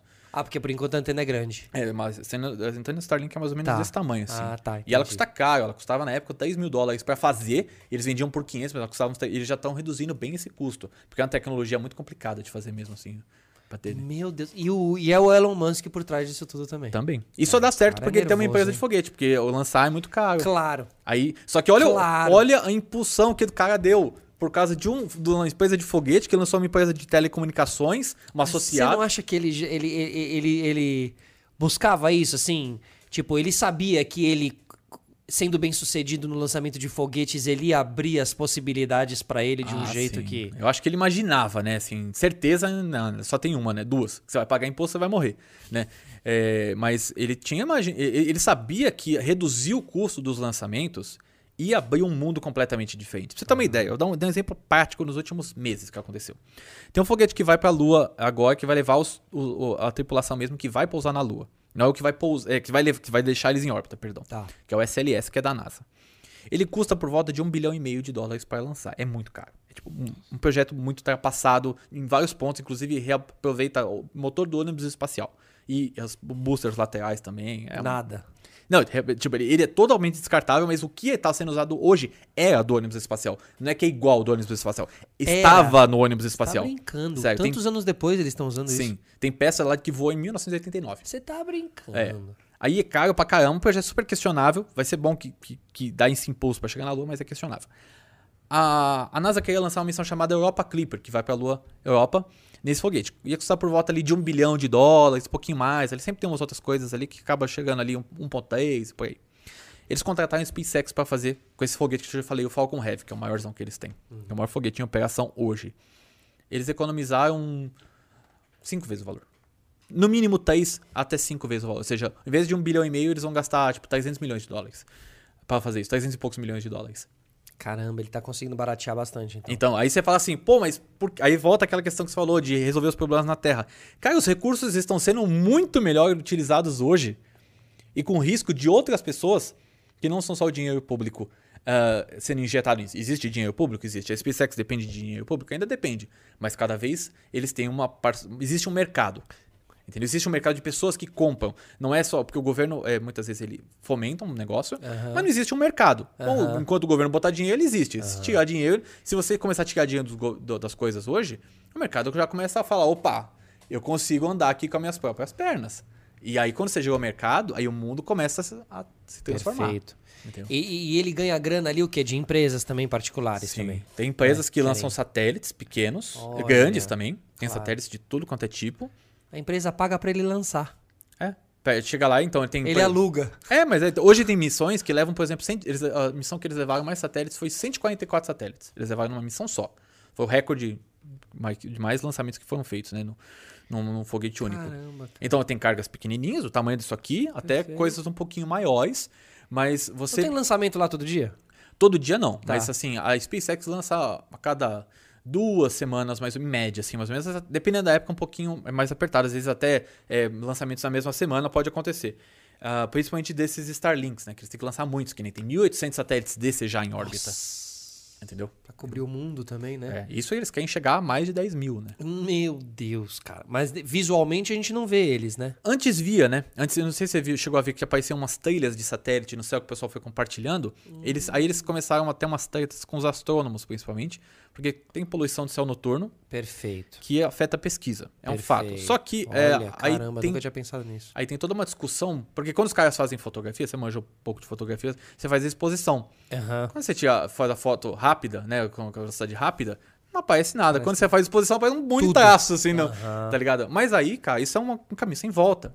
Não entendeu? vai ter o que fazer. Assim, ele- a SpaceX conversa com uma galera, tem uma galera que odeia os caras por causa disso. Eu já arrumei, eu, Sérgio, também já arrumei umas tretas com os caras por causa gente disso. de astronomia. É, por causa Aham, disso. Mas a- aham. a, SpaceX se propôs a melhorar, eles melhoraram mesmo, eles mudaram uma- uma- uma- um pouco como era feito o satélite para ele ser mais, menos refletivo. E ajudou mesmo, tanto que não aparece mais essas trilhas, ou é muito, muito raro e depois elas desaparecem. Caralho, velho. Nossa, você trouxe uma questão aqui que eu jamais tinha pensado. É. Pode crer, tem uma interferência nesse céu virgem, né? Que os, É. que os gregos da, da- de Sim. Constantinopla ali, Mas, né? se, tipo- mas se fosse assim, a gente ia é, falar, ah, tá bom, então vamos apagar todas as luzes aqui e vamos. Sim. Entendeu? Sim. É, não dá pra Não conter pra- esse é avanço. Claro, o avanço e a É nem evolução nesse sentido. falar, a expansão urbana, cara. A gente desmatou um monte de coisa. Desmatou, cara. Mas a gente, tinha gente que ia morar. Precisava morar nas coisas. Eu, eu sou uma pessoa que sou super a favor de parar de falar em desmatamento e já falar em reflorestamento. Claro. A gente tem que parar. a gente- se a gente tá falando de, desmatamento, a gente tá atrasado. Já pensar na solução, É, né? Como re, re- Conser- recolocar, né? Reflorestar. Consertar a cagada que a gente fez, exatamente. entendeu? Ó, o Thiago Silva aqui perguntou, Pedro, o que, que você sabe sobre o Boeing X-37B, que parece nome de microfone bom, que passou mais de 500 dias no espaço? O X-37B, cara, ele é um projeto interessante. Ele é, ele é um espaçoplano, ele lembra muito o ônibus espacial, mas bem pequenininho, assim. Tipo, ele é, é, vamos dizer assim, um quarto do tamanho do ônibus espacial. Ah. É bem pequeno, assim. É, perto de uma pessoa não é tão pequeno, mas perto do ônibus espacial é pequeno. Ele é um projeto secreto da- do governo americano, ah, que a gente não sabe, tem a menor ideia do que ele faz lá. Ele fez dois ou três voos já para o espaço, e ele ficou lá um tempão em órbita. Um tempão, um tempão mesmo. E depois ele vem e pousa como um avião. Bonitinho. A SpaceX lançou um desses. Com gente lá dentro? Não, esse Tá, não, não é tripulado. É, ele lançou, a SpaceX lan- lançou um desse e essa outra empresa que eu falei, a ULA, lançou um também. Só que a gente não sabe o que eles fazem. Então eles lançam, essa, tem muita carga militar que a gente não tem a menor ideia do que é nem a órbita qual que é, nem o que tem dentro, nem a cara, nem no que, que Caraca. tem toda uma questão interessante sobre essas missões, inclusive o X-37P está dentro dessa. Tem, um, tem uma, um, um órgão dos Estados Unidos, que é uma agência, que é o, o NRO, é o National Reconnaissance Office. Ele é uma agência de espionagem, na prática é uma agência de espionagem. E eles lançam uma série de cargas secretas. Todas as cargas deles, eles, eles mostram o lançamento até o momento da separação do primeiro e segundo estágio. Depois dali pra frente eles não mostram mais nada. É, é, tipo, eles cortam e tal, então até certo ponto, vamos dizer, uns dois minutos, três minutos de missão, eles mostram. Depois dali pra frente não mostra, pra não saber o que, que é, pra onde vai e tudo mais. Aí, tem os patches que a gente comentou, né? Os emblemas das missões. E todos os emblemas desses, eh, eh, desses da- do, do, do, do NRO são muito legais. Mas muito legais Ah, é? Pô, mesmo. vou até procurar depois Eles são tipo os NRO pets da NRO. Porque ele- eles têm. é, eles, sempre, eles sempre dão umas dicas do que pode ser a missão. Então tem tipo águia, gorila, touro. É, é umas pets muito legais Caralho. mesmo. E ninguém sabe o que, que é, o que, que faz. Então fica toda essa questão. E aí teve uma vez que a SpaceX lançou uma missão secreta chamada Zuma. Eles falaram que é um projeto tipo multibilionário. E aí você tem um foguete e você tem um, um adaptador de, da carga que você coloca é, para fazer a liberação dessa carga para o espaço. Então a carga ela não é simplesmente vai sozinha, tem um negócio que libera a carga uhum. ali. E aí, por alguns, pelo, pelo que eu lembro na época, como essa carga é muito pesada e tudo mais, eu tinha um, uma série de questões. É, isso é informação muito secreta, tá ligado? Tipo assim, não que eu, ó, eu tenho informação, não. É sentido assim, a gente Tem sabe. pouca informação. Isso, a gente sabe uhum. traços das coisas. Uhum. A, a, a, a, SpaceX não pôde usar o adaptador dela e a, a, a, pedido da Força Aérea Americana eles trocaram esse adaptador por de uma outra empresa que é a Northrop Grumman, que é, também lança foguete, uma empresa que eu falei do ramo militar e tal. E aí, não sei o que, que aconteceu, eles falaram que eles lançaram e quando foi liberar o satélite deu problema. Hum. E o bagulho queimou, tipo, um mês depois no espaço. E foi mó BO nos Estados Unidos. Nossa. Os caras, tipo, ó, a gente subiu um negócio de bilhão de dólares e, e queimou. voltou. E a gente não pode nem falar o que era. E, é, e não pode, exatamente. tipo, o que que é, não pode falar, uhum. tá ligado? Então fica só assim, tipo, aquelas coisas é, cheio de NDA, né? Quem sabe, provavelmente é, deve ter tido uma comissão secreta no Senado para tratar essas coisas e tudo mais. Olha, Mas alguém deve ter puxado, nossa, uma perdi a cabeça bonita ali. Mas cara. americano adora é, missão secreta, né? Adora. Ixi, tem, tem, to... tem direto. Tem é direto. que, meu, quando você fala de espaço e missão secreta, não tem como você não ficar com. Você também uma pulga atrás da orelha ali, é, tem, hoje mudou tanto essa tecnologia de satélite, principalmente com imagiamento. Você tem hoje um satélite mais ou menos desse tamanho, assim, da Planet Labs ou da Max, algumas outras empresas assim, desse tamanho, pequenininho assim. Cara, o bagulho tem uma resolução de cada pixel da imagem que vale a 30 centímetros. Então, os caras você consegue ver a sombra das pessoas. Nossa. Com definição. Tá? Quando teve aquele evento no canal de Suez, você lembra que aquele navio encalhou? Sim, agora que ficou todos os outros parados lá para trás. No dia seguinte, os caras já tinham uma imagem que dava para você ver, tipo, o convés perfeitamente do, do navio, assim. Tá ligado? Por quê? Porque o, o, a câmera tem um sensor tão bom e é um satélite bem barato, assim. Ele não é feito para durar 15 anos, ele é feito para durar 4, 5 anos. Porque ele é barato, o cara lança outro. Só que o cara tá fazendo órbita que tá tirando foto da Terra o tempo todo. Cara. Então você consegue melhorar os mapas e fazer uma outra coisa que é sensacional, dá pra fazer isso no Google Earth. Você entra no Google Earth e você consegue voltar o tempo em imagens de satélite. Desde 1985, por aí, até menos que isso. Você tá brincando. Sério, é uma, tipo um, uma linha temporal assim de fotos de satélite. Se você pega uma região, eu fiz isso com Rondônia. Por exemplo, eu peguei e botei no Twitter. Deu, cara, isso deu uma irritada violenta lá no Twitter. Eu peguei e Rondônia, em 1985, mato, mato, mato, mato. Hoje é um pasto gigante. Mas você consegue aproximar e pegar uma casa e pegar não, uma foto da casa a, de 70? Hoje em dia daria para fazer. Tá. Mas como é, antigamente ainda não tinha tanta cobertura de satélite. Isso. Mas é, hoje, é hoje, nos próximos. De, 20 de, anos. Eu falo assim, poder... de 2000, 2000 até daqui para frente já melhorou muito isso a densidade de imagens aumentou. Mas você pega isso e você faz uma resolução, você vê durante o tempo assim. E o registro disso está tudo disponível. Público. Todas as fotos que a NASA tira são públicas. Todas. todas. E não, a gente não tá falando da foto editada. Não. Você não, você não usa nenhum direito autoral, não precisa pagar nenhum direito autoral. Dado público. Tá lá, cara. Você pega lá, baixa, pode ser. Eles te incentivam a processar essa imagem ainda. Tipo, tratar ela da sua forma Olha. e apresentar. Então. É... é por isso que astronauta é free. Entendeu? Você é pode uso livre, Exatamente. Né? Então você pode fazer essas coisas e isso traz benefício. Tem um cara, por exemplo, que faz processamento de imagem de Júpiter, que o cara, para mim, é o melhor do mundo que faz isso. Ah, é? Oh, o cara faz, faz um baita tratamento, tá ligado? Então você pega um, um, Tem um cara no Twitter, por exemplo, que é o Jonathan McDonald, é, McDowell, que ele faz rastreamento de satélite. Porque ele gosta. O cara é um astrofísico ferrado, mas ele gosta de fazer rastreamento. Então ele vai pegando todos os satélites que ele consegue sinal e ele vai montando o gráfico da altitude do satélite, qual satélite orbitou. Ele tem tudo isso, cara. É um cara que faz, tá ligado? E você fala, mano, isso é legal pra caramba. Uhum, claro, eles disponibilizam com que, né, pra, pra que você possa usufruir disso tudo é. que eles estão fazendo. Tipo, né? Porque eles poderiam aprender. dizer assim, não, ninguém Não, fica aqui para mim.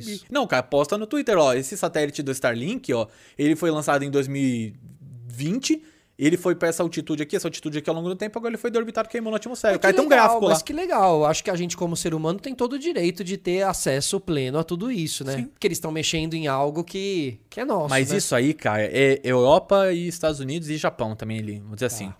É, a Índia também tem umas coisas um pouco mais light também, mas não. É, mas a China, por exemplo, não é assim, e a Rússia também não é assim. São mais restritos. Sim, a Rússia soltou é. ontem, ontem, é, soltou uma resolução, é, pra você ter uma ideia, como o negócio lá é pesado, dizendo que pessoas que não são fonte, fontes do governo ah. não podem divulgar notícias da, da, do programa espacial russo, é, porque basicamente eles podem uh, dar informações relevantes e Ou tal. seja, canal de, de YouTube na Rússia falando de lançamento de foguete, esquece. se não for do governo, fonte oficial do governo, no sentido assim, tipo, fonte independente, é o jornalismo independente espacial, Não pode. parou. Vai parar agora. Ou seja, censura, censura. Totalmente. E, tipo, tem gente lá na Rússia que faz trabalho, desculpa o termo, foda. Aham, Aí é bo- aham. Entendeu? E já é um programa difícil. E tem, tem gente lá que tinha, tipo, inside information, que vai tomar um cala-boca. Eles pararam no tempo, você acha? Os russos né, na, na corrida espacial Pararam. ali? Pararam. Pararam por burrice. Burrice e roubalheira. Lá teve um roubo, Roscosmos, é equivalente à NASA ali da, da Rússia. Como chama? Roscosmos. Roscosmos, olha. É, eles tiveram uma Que roubalheira. o deles eram os cosmonautas, Isso, né? justamente por isso que é cosmonauta. Aham. É, eles tiveram um roubo nível petrolão, teve no Brasil, assim lá. É Nem no mesmo, programa mas espacial no deles. programa espacial, puta, Tipo, que agressivaço, assim, tipo, coisa assim de bilhão mesmo, assim, é coisa pesada. E eles só É não deixam. Você falou muitos valores aí, é muito dinheiro Sim. rolando por ali, Rola. né? Se tiver corrupção, prato cheio, né? Cara, pra você ter uma ideia. Muito esse, dinheiro. Esse, esse foguete que eu te falei da, da NASA SLS e a cápsula Orion, que esses que vão pra orbitar a Lua, até 2025 eles vão custar qua- no- 45 bilhões de dólares, cara. Isso, isso mesmo para os Estados Unidos é muito dinheiro. É 45 bilhões de São dólares. muitos anos de desenvolvimento, é muito dinheiro sendo injetado sem parar. por um projeto que não é nada revolucionário. Esse é o problema, o problema entendeu? É um projeto que... E aí, quando falaram para a SpaceX, até tinha um, um próprio administrador da NASA, que é um, como se fosse o diretor da NASA, né, que chama de administrador, ele sugeriu levar o Falcon Heavy, que é esse foguete da SpaceX, para levar essa cápsula que vai para a Lua. Mas ele tomou uma chincalha no Senado, porque tem um monte de gente interessada em levar dinheiro para seus estados. Lógico. E ninguém quer que bilhões de dólares parem de fluir para os seus Pra estados ficar lá todo mundo pro SpaceX nas, nas suas bases eleitorais, entendeu? Então existe todo esse lobby. Qual é o lugar da SpaceX? SpaceX é da onde ali nos Estados Unidos? Assim, Ela está em vários dizer? lugares. Tá. Ela tem uma sede, na, a sede a principal dela é na Califórnia, Ah, em Hawthorne, é ali perto de, de, de Los Angeles, tanto que eu fui lá que eu fui. Ah, tem no Texas, eles têm a McGregor, que é a base deles de, de ah, teste e- de motores. Eles têm uma outra base que, é aí, que eles chamam de Starbase, que fica no Texas também, só que no Golfo do México, que é onde eles estão fazendo esse foguete do Starship, que é, eles estão construindo um negócio inacreditável ali. Tipo, é gigante, tudo ali é gigante. Cara, E aí eles têm ainda ah, algumas operações no Cabo Canaveral, que é ali na Flórida. O tradicional cabo Isso, canaveral. E ainda tem uma base também de operação, né, um pad de uma plataforma de lançamento na Califórnia também, em Vandenberg, que é uma base da Força Aérea. Então eles têm Kennedy Space Center, ah, que é da, da NASA, tem a, a Cabo Canaveral, que é da Força Aérea, tem a Vandenberg, que é da Força Aérea, e tem essa outra Starbase. São quatro pontos de lançamento que eles têm nos Estados Unidos. E a base do Blue Origin? Eles têm no Texas, Texas. uma, que é o como chama Corn Ranch, mas é só para lançamento suborbital, não é Tá. E eles têm um pad também ali na, na- no Kennedy Space Center ali. E o Brasil, como Natal já foi um lugar de lançamento? Sim, tem, a, tem, tem Natal, ali, é, a Barreira do Inferno, que fica. Eu nunca lembro se é Natal, eu vou pedir desculpa nesse ponto. E a gente tem a famosa Alcântara, né? é- Alcântara. Hoje teve um passo importante. ah, hoje teve um teste de um motor do, do, do, do foguete brasileiro, que é o veículo lan- lançador de microsatélites, que é o VLM. Ah, só que é um projeto defasado. Eu- bom que tenha, fala, assim, é bom que tenha, sempre bom, Boa. mas defasado. É um projeto defasado que ele vai lançar em 2025, quando tem empresa que está lançando em 2014. As né? tecnologias Mesmo vão tipo- ficando no meio do caminho, né? E Sim, demora. O projeto demora, né? Claro. E aí a gente. ahn, eu acho que a gente chegou num, quase num ponto de não retorno. Uhum. Que é ah, o bonde anda tão rápido que a gente já perdeu esse. Talvez O o. bonde ali. Pra lançar, fazer foguetes. Mas Ah. como, ba- como uma base. Você acha que alguém pode vir lançar um foguete aqui no Brasil? Sim, sim. Isso vai Isso eu acho que vai acontecer. Mesmo assim. foi assinado um acordo chamado Acordo de Salvaguardas com os Estados Unidos. Por quê? Os Estados Unidos ele detém a maioria esmagadora dos componentes para lançamento de foguete. Só que para você é, poder lançar do seu país, tem que fazer um acordo com eles dizendo: ó, a gente não vai roubar a sua tecnologia. Até, até, até aí eu acho até justo. Justo, justo. O Brasil deveria. A mesma coisa vale pro Brasil também, entendeu? Assim, Sim. tipo, se a gente produzir alguma coisa, os Estados Unidos não pode Sim, mexer. sim. É, porque isso é tudo segurança nacional, porque afinal, se você trocar a carga por uma bomba, vira um míssil. Entendeu? É, é basicamente. Bem míssil observado. intercontinental. Bem observado. E aí, o Brasil assinou esse acordo para poder permitir lançamentos comerciais na base de Alcântara, que fica ali no Maranhão. E só que a base de Alcântara é um terrenão ali, tá ligado? É um terrenão super, assim, até empresas mais simples, é, com menos, assim, muito menos estrutura, tem pads melhores, condições melhores, assim. Vou dizer assim que ó, o governo tem muito mais poder do que uma empresa, né? Uhum, Sempre vai ter. Uhum. E, e, a gente foi deixando essas coisas acontecer. Então é uma questão ali também com os quilombolas que é realmente complicado e é uma questão ali é, que tem um cunho social e é mais complicado mesmo, mas uh, não é o principal problema, porque território a gente não falta. Claro. Daí é pra dar um jeito de fazer em outro lugar. Total. E tem a gente não tem a associação exata de programa espacial civil e militar. A nossa é muito entranhada. Não tá claro isso. A Rússia também é um pouco assim também. Tá. Os Estados Unidos não, é bem separado. Amém. Entendeu? Tipo, você tem. É porque ia me dar muita preocupação com relação a isso que você tá falando. Se toda essa guerra, se toda essa corrida do, do espacial, que eu já tô com medo do Elon Musk, é. né? Tô brincando, mas estaria morrendo de medo se fosse do governo é, americano, então. os caras soltando os, bomba na Lua. Tem interesse, mas eles têm assim, por exemplo, Cabo Canaveral e Kennedy Space Center é na mesma ilha. Hum. Só que um é do governo, um é da NASA e o outro é da Força Aérea. Ótimo. Os dois lançam foguetes tá? Mas assim, existe uma dissociação bem definida do que, que é lançamento civil, o que, que é lançamento militar. Tanto que você não pode ser astronauta se você for militar. Você tem que ser, tem que abrir olha, mão, tem que ir para reserva. É mesmo? Sim, olha. o Marcos Pontes mesmo, ele foi para reserva. Olha. Quando ele foi, e todos... Achei que fosse o contrário, você tem que ser meio militar para poder Ajuda. Claro, ajuda. na questão passado, assim, se você for da Força Aérea, então ajuda bastante, mas você não pode estar nativa. Você tem que sair, ir para reserva e ser um civil. Abdicar dessa carreira. E eu acho que é o corretíssimo isso. Justo. Porque, você Porque não... senão você tem soldados indo pra, pra Lua. Você não pode misturar a caserna com, claro. com, com espaçonaves, né, claro, né? entendeu? Claro. Não faz o menor sentido. Boa. E aí o, o Brasil fez esse acordo de salvaguarda e abriu um processo de, é, de concessão da base de Alcântara em vários pontos.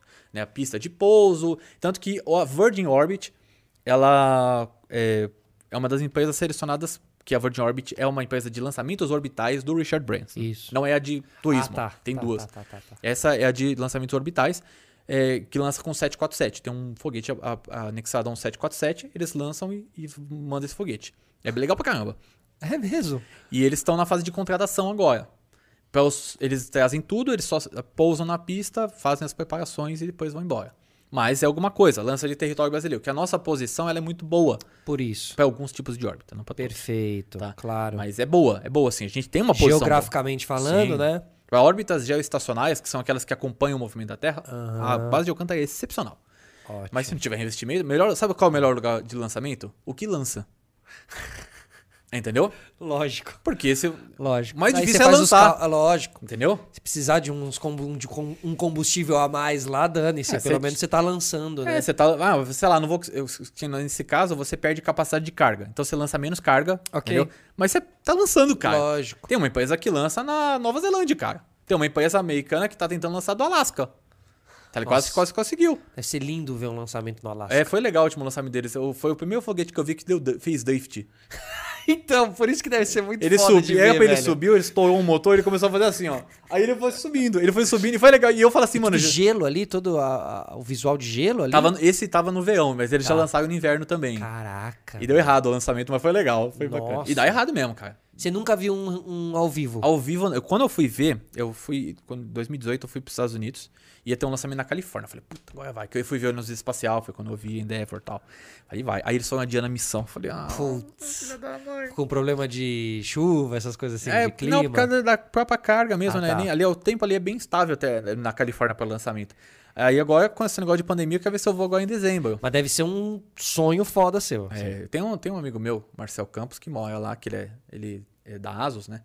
E ele trampa lá nos Estados Unidos e ele, ele é um dos nossos. A gente se chama de fogueteiro, né? De zoeira. Bom, é, muito é, bom. É, um, é um bom São sistemáticos, é, os sistemáticos é, da. É um bom do, do, do, do, É o fogueteiro do bem, né? Total. E aí. Não é da, do Maracanã, né? Que teve a do Maracanã lá. E ele, e a fogueteira do Maracanã. o Sérgio me lembrou dessa história. Fogueteira do Maracanã. Mas ela foi capa da Playboy. Sim, inclusive. então, ele lembrou dessa história mesmo. E aí, ele, ele mora lá, esse, ele é, esse amigo meu, é, e ele, cara, ele vai lá filmar os lançamentos quando tem, tá ligado? E ele falou, cara, é inacreditável. Surreal. Eu tô a 12 quilômetros do bagulho e parece que o negócio tá lançando meu ouvido, tá ligado? Barulho, luz, né? Mexe na luz de tudo, não mexe? Mexe, mexe. É, essa madrugada mesmo teve o retorno da, da, da Dragon, que é essa espaçonave de carga que estava na estação espacial, e ela sobrevoou a Flórida e a Geórgia. Cara, as fotos, até Sério? compartilhei muito no Twitter. Porra, depois Cara, é umas fotos inacreditáveis. Imagina você visto De gente tirando do chão Pessoas mesmo. normais, cara. Filmagem, tá ligado? Do bagulho cortando é o céu. Isso é, meu. É demais, cara. Entendeu? Isso dá um clima tão legal. Pensa a velho. criançada vendo isso, Aham, cara. Sim, tipo, sim. fala, Como estimula, né? olha, é lá, é isso que eu quero Sonhos fazer. nascendo, sim, com Entendeu? certeza. E a gente tem que Profissão, incentivar. Claro. A gente, a gente que fala assim, ah, mas eu queria ser astronauta. Eu nunca vou chegar a falar, não, você nunca vai ser. Não, cara, estuda. Claro. Estuda, o Marcos Pontes foi, querendo ou não. Eu, eu- ele não foi tripulante daquela missão que ele foi, mas foi como um turista espacial. Mas ele foi pro espaço. Uhum. Sim. Pela, pela capacidade dele, porque ele é um realmente, independente do que ele seja hoje e tudo mais, mas ele é um cara inteligente, teve que se virar lá bastante. O que aconteceu lá não foi nada culpa dele naquele caso. Único brasileiro que foi pro espaço. Sim, Único brasileiro que foi exatamente. espaço. Ele Caramba, ficou tantos sete, brasileiros. sete dias na estação espacial. Um. Sete, dez dias. Um dos dois, acho que dez dias. Ó, pra gente caminhar aqui pra nossa finaleira, Thiago Oliveira pergunta pro Pedrão o que, que ele acha do robô humanoide do Elon Musk. e assim, também não sei se é do Elon Musk, mas aqueles vídeos daqueles bichinhos parecem uns cachorros. da Boston Dynamics. Isso. Esse é Boston Dynamics. Eu sigo esses caras no, no Instagram e eles me assustam. Sim. Porque eu já assisti Ex Machina. Ex que é um Machina. filmaço. Filmaço. E que trabalha muito bem esse, Tem essa questão essa moral, questão. né? Questão ética e moral, né? As duas, né? Então, a Tesla apresentou, ela fez um, teve o dia da inteligência artificial. Eles lançaram, mostraram uns, uns processadores novos que eles fizeram, lá, um projeto bem interessante, por sinal. É, e aí eles apresentaram um negócio chamado Tesla Bot, que é um robô humanoide. Não sei se você chegou a ver, acho que você deve ter chegado Ah, a ver. sim, o amarelão lá que sobe na escada. e Não, não, esse é um robôzinho. Esse Tá. da Boston Dynamics. Esse da Tesla é como se fosse um robô humanoide para fazer tarefas simples. Ele usaria o sistema de direção autônoma da Tesla, baterias e tudo mais, e conseguir interagir, fazer atividades e carregar peso, uma coisa leves, tudo coisa muito leve. E andar numa velocidade ok, assim, não sem nada rápido. Né? Até o Elon Musk falou que tá numa velocidade boa pra você conseguir fugir dele. Maravilhoso, maravilhoso. Muito Né? bem observado. E eles fizeram isso, eu, não- eu, eu não acho, eu, eu já não duvido mais em golpes publicitários do Elon Musk, depois do, do principalmente do Starlink. O que ele fala é É, porque tipo- tá rolando mesmo. Um dia ele tem de verdade. Ele pode demorar, mas ele faz. Esse é o problema. É, Boa. Existe a história do Musk Time, né? Ele não cumpre os prazos, mas ele faz. Muito bom. E aí, é, tem esses, eles. O objetivo deles é tirar a gente de fazer tarefas chatas, entediantes, né? Até como a gente fala, robóticas. Então, às vezes, carregar uma sacola. É, Pegar uma coisa na geladeira. ah, não, assim, tipo, buscar um comer, uma coisa assim, ou tipo, você. fora de casa. É, né? umas coisas assim.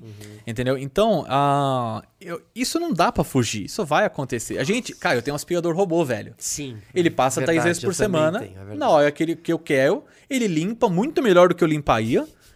Tá ligado? E eu tenho três gatos e não tem pelo espalhado pela minha casa porque eu tenho um aspirador que passa com frequência. E ele, ele faz o mapeamento da tua casa. Exatamente. Ele escaneia a casa bonitinho. Eu sei onde tem cadeira, eu sei onde tem tudo. Ele para onde tem coisa, dá ré. Entendeu? É bizarro. Isso e- é Dá bizarro. um medo do caralho. Dá. Sozinho vendo Né? o robô ali. E aí, e aí a ideia é isso, né? Então, existe toda uma questão é, moral mesmo, social com relação a isso, que a gente está entrando num caminho de automatização tão grande que a gente está chegando num ponto do que eles chamam de dark industry, se não me engano esse é o termo, que é tipo indústrias é, que funcionam com luzes apagadas, porque não tem ninguém trabalhando ali, só robô, tá ligado? Nossa. Tipo, tá ligado? Quando acende é basicamente isso, Sim. tipo, é, robôs construindo máquinas e, e- e- equipamentos e tudo mais, sem nenhuma intervenção humana. A gente é, ainda é, não tá nesse ponto pra tudo, mas tem muita coisa. Carro, cara, velho. Carro, esquece. Carro elétrico precisa de muito menos gente pra trabalhar, pra fazer. Você- pega, pega a linha de montagem do Porsche Taycan, que tem, tem, tem no YouTube. O é vídeo. elétrico. Elétrico. Cara, os caras vão mexer lá nos finalmente. Quando tá pra instalar, botar o painel, Uhum. apertar duas, três coisas no motor e, é e qualidade. É isso. E mesmo assim, hoje já tem caminhos de usando inteligência artificial para estudar qualidade de carro. Então a gente tá- vai começar a passar essas tarefas para formas automatizadas. Hoje você não precisa ler todos os seus e-mails para saber o que, que presta o que não presta. O Google já sabe. Mas você precisa automa... Você precisa levar a sua vida para automatização, entendeu? É uma questão. Né? Então, é uma boa questão. Tipo, isso é necessário mesmo? Porque realmente, cara, se deixar, a gente não vai mais fazer absolutamente nada. Assim, Exatamente. cara. Se- será que precisa tudo ser automatizado, né? Porque que dá, dá. Dá. Dá você automatizar basicamente quase tudo aí. Mas isso é uma coisa que a gente não enxerga no tempo. Por exemplo, a gente não viu o telefonista morrer no dia a dia. Exato, a gente, as coisas foram vindo de uma forma tão natural que quando foi ver, você falou, nossa, não tem Já mais. tinha ido, é. Não tinha mais operadora. Isso, entendeu? no do metrô, não sei o quê. É, tal, entendeu? já não, tem o não- automático não só, é, então, não é só nisso, né? Tô falando de pró- próprio telefone, quando eles conectavam as coisas. Sim. Não, e dá pra ir até mais longe. Você falou do carro, né? Uma das funções que ainda é humana é o design do carro. Uhum. O desenhista do carro. O cara desenvolve ali. atra- Sim. Os algoritmos estão trabalhando de um jeito. E as máquinas estão tão. Que hoje em dia uma máquina consegue identificar, através de estudo de vários carros, o que é um carro, o que é um design bem aceito, através de Uhum. Sim. designs vencedores. E uma máquina hoje em dia pode te desenhar um carro novo. Mas é necessário que a gente automatize tudo, né? A Revolução Industrial foi. Sim. isso, né? Sim, você pode olhar até hoje. e essa- esse debate deve ter tido na época. Os caras pegaram, pegam um carro hoje e botam ali um processamento ferrado para entender o coeficiente aerodinâmico, saber quanto que ele vai economizar de combustível, qual vai ser a performance aerodinâmica dele num carro de rua, cara. Num carro, tipo, normal, tá ligado? A gente não Exato. tá falando de um carro de Fórmula 1. Exato. entendeu? E aí você vai... é, o problema é que a gente... ah, eu, eu faço isso na minha vida, cara. Eu melhoro a minha produtividade, arrumo mais coisa para fazer. Melhoro a produtividade, arrumo mais coisa para é fazer. uma consequência. Entendeu? Então é isso que a gente vai fazendo. Hoje, por exemplo, eu, é, eu trabalho com conteúdo, eu tenho uma empresa, eu sou síndico do meu condomínio. Mentira. Sério, Sério? sério. E, e eu consigo fazer tudo isso, ainda estudar piano, tá ligado? É fazer fono, fazer psicologia, né? Fazer, né, fazer psicoterapia e por aí vai. E, e ter uma vida normal, tá ligado? Aham, Porque sim. a gente aumentou a produtividade. Sim, sim. O cabe mais coisa dentro de um dia. A gente, obviamente, cobra isso em outros problemas, mas no geral o avanço é evidente. A gente se mantém mais ativo. Desculpa, quantos anos você tem? 39. Cara, você não tem cara de 39, eu não tenho Aham. cara de 30. Aham. Os meus pais não têm cara de 60. Sim, porque a vida judiou menos do que. É nesse sentido que você tá querendo dizer. a gente assim, é né? muito mais ativo. Sim, A nossa, sim. a nossa, a gente tem um problema que a gente não sabe lidar com quanta informação a gente tem hoje. A gente tem muita informação e tá começando a aprender agora a lidar com esse volume. Só que a gente tá sempre ativo. Uhum, A gente tá mais preocupado com o corpo, com a saúde como um todo, entendeu? com a alimentação. É, por, mais que a gente ainda coma mal em umas coisas, a gente tem alimentos melhores hoje em dia. A gente se preocupa com a gente tem remédios melhores, a gente tem uma série de coisas, e a gente vai simplificando a nossa vida. E a automatização entra nesse bolo. Entra nesse lugar. O que você puder simplificar para você não poder fazer e fazer outras coisas, entendeu? Antes você precisava ir até a locadora buscar um DVD, uma fita. Hoje você liga a televisão. Aham, exatamente. Ou o celular e joga pra televisão, que eu acho uma das coisas maravilhosas, cara. É que daqui a pouco vão estar operando o nosso celular por nós, vão estar operando, né? Hoje em dia, o que é automatizado é o que a gente pede. Daqui a pouco já nem pedir mais É. automatizado. O problema é que tá vendo tudo serviço. Isso é uma coisa ruim. É. A gente tá deixando de ter um mundo baseado em produto, em posse, e passando a ter serviço. Tudo tá virando serviço. Tudo. Tudo. É, é, streaming virou servi né? é um serviço, Uber Comida. é serviço, comida. Comida, a entrega, né? Os, os aplicativos de entrega. E aí você tem esses casos bizarros, assim, de. Aí tem aquelas pessoas que falam, ah, você- a sua vida é direcionada pelo algoritmo, né? Mas você para pra pensar, cara, por exemplo, pega ali o Spotify, eu até uso o YouTube Music e tal. Quanta banda eu conheci que eu não conheceria se não fosse aquilo? A automatização da. É, eu do- penso- Se você ouviu isso, você vai gostar É. disso. Sim, sim. Tem um sim, monte sim. de banda. Sim, As bandas que eu ouço hoje, a maioria, eu não conhecia há quatro anos atrás. É que, é, é que o, o debate aí, o Ex Machina propõe esse debate muito bem, é que a gente vai ensinar tão bem as máquinas que elas vão saber melhor de nós do que nós mesmos. Se é que né? já não sabem, né? Se você olhar hoje, se você pegar, ó, olha um exemplo bom da Tesla. É, por que, que o Tesla é um carro mais seguro? Você tem ideia? Quando, se você pegar o teu carro hoje, qual carro? Qual marca que você tem no seu carro? Um Volkswagen. Volkswagen. A Volkswagen sabe pra onde você tá indo? Não. A Volkswagen sabe se você dirigiu 10 km no dia ou não? A Tesla sabe se você dirigiu Tá ou não. tudo sendo. conectado. Eles têm um. Isso não significa que eles sabem, olha, o Felipe pegou o Volkswagen dele, foi até o McDonald's e voltou. Não, eles não sabem isso, eles sabem metadados. O Tesla X, que ninguém sabe qual que é, número de série, foi até um tal sim. ponto. eh, Sim. Metadados. Que é inteligência para as máquinas. Isso. né? Então o que, que eles pegam? Eles, sabe, eles pegam esses carros, todos os Teslas são atualizados como um celular. Eles Aham. ficam conectam na internet e são atualizados. Eles são supercomputadores, esses carros, um, né, comparado a um computador de casa, ele tem um uma potência muito boa. Tanto que roda jogo de equivalente a PlayStation no, no, no carro. E aí eles pegam todo esse trajeto que você faz, eles sabem para onde você foi, qual, só foi, qual foi a sua velocidade, Velocidade. qual foi a sua trajetória, qual foi o seu ritmo de direção e tudo mais. E com isso eles vão criando modelos para melhorar a direção autônoma deles e entender como um ser humano dirige. Lembra a história da foto? Se eu pegar uma foto aqui, uma foto aqui, uma foto aqui, eu sei o que é um ser humano. Perfeito. Se eu tenho bilhões de quilômetros dirigidos, eu sei como um ser humano dirige. Que é que nem ho- hoje eu tava vendo aquele. é, sabendo. Procure, procure saber, não, mas é descobrindo alguma coisa da, da Netflix que fala sobre várias coisas, assim, cada episódio é um tema e eles falam, e eles falam sobre o xadrez e sobre como os computadores aprenderam a jogar xadrez, né? E era nesse lugar, eles estudam padrões de jogo, como estuda-se padrões de direção. E vai se evoluindo a sua própria máquina. Exatamente. É, mas é que esse estudo de padrão, ele é onde você fica assustado realmente É. da máquina. Você tá um dia está dormindo aí, a máquina resolve que Mas aí, aí vem um outro ponto legal. naquele dia não é você que quer a Coca-Cola, é Pensa ela assim, que quer a Coca-Cola. Você foi na baladinha lá, saiu com a galera, com os amigos e tal, tomou aquela cervejinha. Você falou assim: vou pra casa. Há 20 anos atrás, É. né? 20 anos, você falaria, pega o carro Aham. e vai, porque todo mundo ia. Eu vou pegar o carro E e, tô vou pra benzão, casa. tô Tô bem. bem, tô bem. Hoje em dia você pede um Uber, já melhorou bem. Justo. Daqui a um tempo você vai entrar no seu próprio carro, ele vai te levar e não vai deixar você dirigir, você não vai matar ninguém no caminho Sim, importante. e você não vai se matar, cara. Sim. Isso conserva vidas. A, a gente chegou até aqui como espécie pela conservação, pela, pela melhoria da nossa tecnologia desde o, em salvar vidas, em manter vidas, na verdade, nem em salvar, em manter vidas. Tal. Entendeu? Quem gosta de uma cachaça agora abriu um sorriso. Opa! Falou, nossa, eu vou Cara, você poder viu? beber Você já viu esse caso?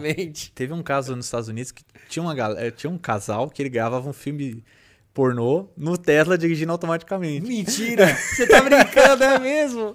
Aí os caras tomavam uma multa lá, foi mó BO. Mas os caras, entendeu? Tipo, Usando a tecnologia a seu favor. exatamente. Maravilhoso. Entendeu? Então você for ver, e essas coisas melhoram. Cara, hoje você tem carro com, com frena- frenagem automática. Pensa, Sim, pensa sim, um caminhão sim, com frenagem automática que pesa 30 toneladas, em vez deles baterem em 30 carros aí, Não vai bater em nenhum. não bater em ninguém. Entendeu? Salvou uma família, entendeu? Salvou o motorista que tem família e tudo mais.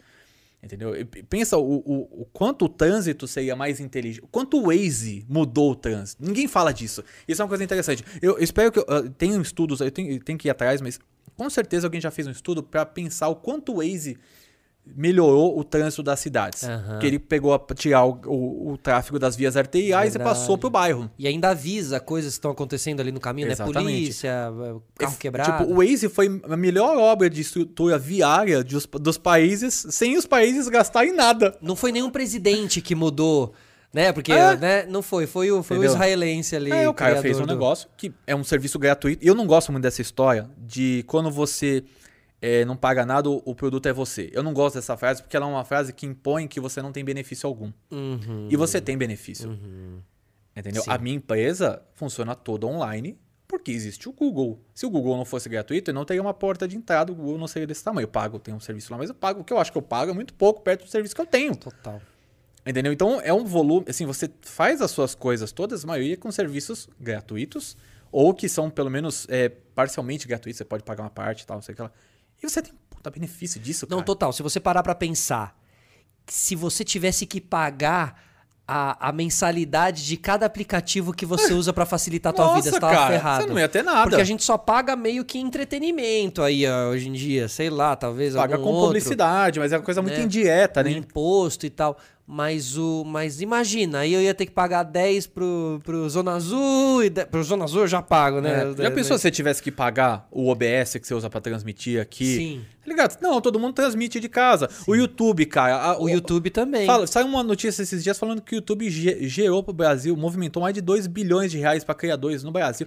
Cara, é, muita grana, YouTube, velho. você não paga nada e ele ainda te paga. Realmente, quando você para pra pensar nisso, é, uma, é, um, é, é, algo, sabe, quase que o Waze tivesse dinheiro a cada 100 quilômetros que você É, então, você fala assim, mano, tem um, você tem um benefício, tem, cara. Não tem. existe essa coisa de é, uma coisa unidirecional. Você só está sendo explorado pelos seus dados e você não tem vantagem alguma. Não, você tem, olha quanta vantagem a gente levantou de tecnologia espacial que você não paga nada, de, de, de aplicativos que, que, usam tecnologia espacial que você não paga Total. nada, que nós estamos usando aqui nesse momento. Total. Então, a gente consegue... Você viu como a gente conseguiu, lá do começo, fechar ah. com coisa coisas aqui. Concluir, né? É verdade, Entendeu? cara. Entendeu? Porque realmente, no fim, essa essa tecnologia ela tá, ela tá ao nosso favor. Claro que na nossa conversa ficou claro que eu sou muito mais catastrófico do que Sim. você. Eu sou um pouco. Você eu, é positivista. Eu sou, eu sou mais realista do que positivista. Uhum. Eu também gosto de falar que tem coisas que também são prejudiciais e que a gente tem que ficar de olho. Eu não sou positivista muitas vezes porque eu acho que a realidade ela é sempre dura. A realidade não é uma, uma. Conto de fadas. Ela né? não é, muito pelo contrário. Ela vai ser um conto de fadas em momentos específicos. Uhum. Na média, ela vai ser ok. E em pontos, ela vai ser uma merda inacreditável, cara. Entendeu? Então, assim, a, a, gente vive sempre de médias. Tudo que for a média é sempre melhor para tudo. Então, eu acho que você ser realista é falar: olha, cara, a gente tem tecnologia espacial muito boa, mas a gente precisa pensar no céu noturno, a gente tem que pensar nos impactos de é, poluição da órbita terrestre, para não ficar enchendo de lixo espacial a gente tem que pensar na aplicação civil para isso aqui também, para tudo isso. Caminhar. Entendeu?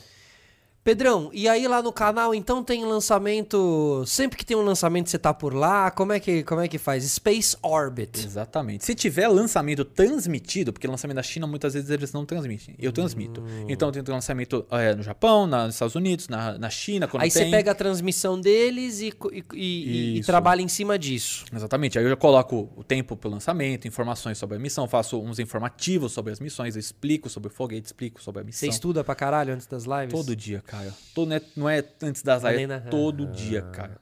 Porque todo esse acompanhamento que eu faço desse projeto no Texas, por exemplo, é um acompanhamento diário. Você lê Tem coisa, notícia todos os dias. É notícia, foto, análise de, de, de é, componente, é, uma série de coisas que, que você tem que fazer para entender. E, e, e, eu sou uma pessoa que eu gosto mais de ver a indústria como um todo. Hoje a SpaceX é um foco, mas eu acredito que no futuro vai ter mais empresas operando e isso vai mudar bastante. Eu falo que daqui a um tempo eu não vou conseguir transmitir tudo, mas não vai Porque dar. Porque vai virar um, né, um espetáculo de lançamentos. Ah, eu não tenho mais, não vou ter tempo mais, claro. cara. Pra você ter uma ideia, essa semana eu tive live na segunda-feira Terça-feira teve teste, quarta-feira teve teste, quinta, ontem teve, lança, teve movimentação na estação espacial de manhã e lançamento à noite. Falhou, mas teve, é, não, acabou não acontecendo, mas teve. Eles iam fazer um lançamento.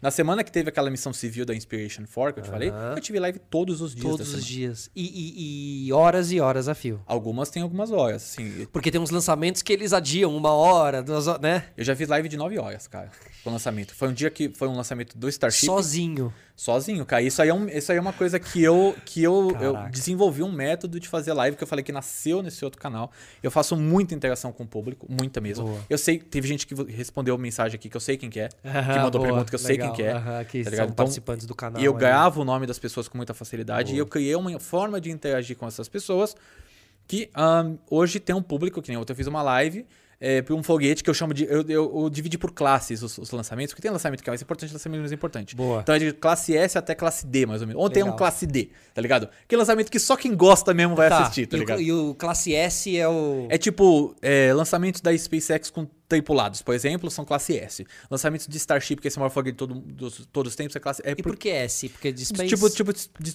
de super, como se fosse ah, Super tá. A, B, tá, C tá, e D. Tá. Entendeu? Ou, ou, Special, pode, pode ser tanto. Mas eu classifiquei dessa forma, porque eu mesmo consegui entender que tipo de público vem assistir.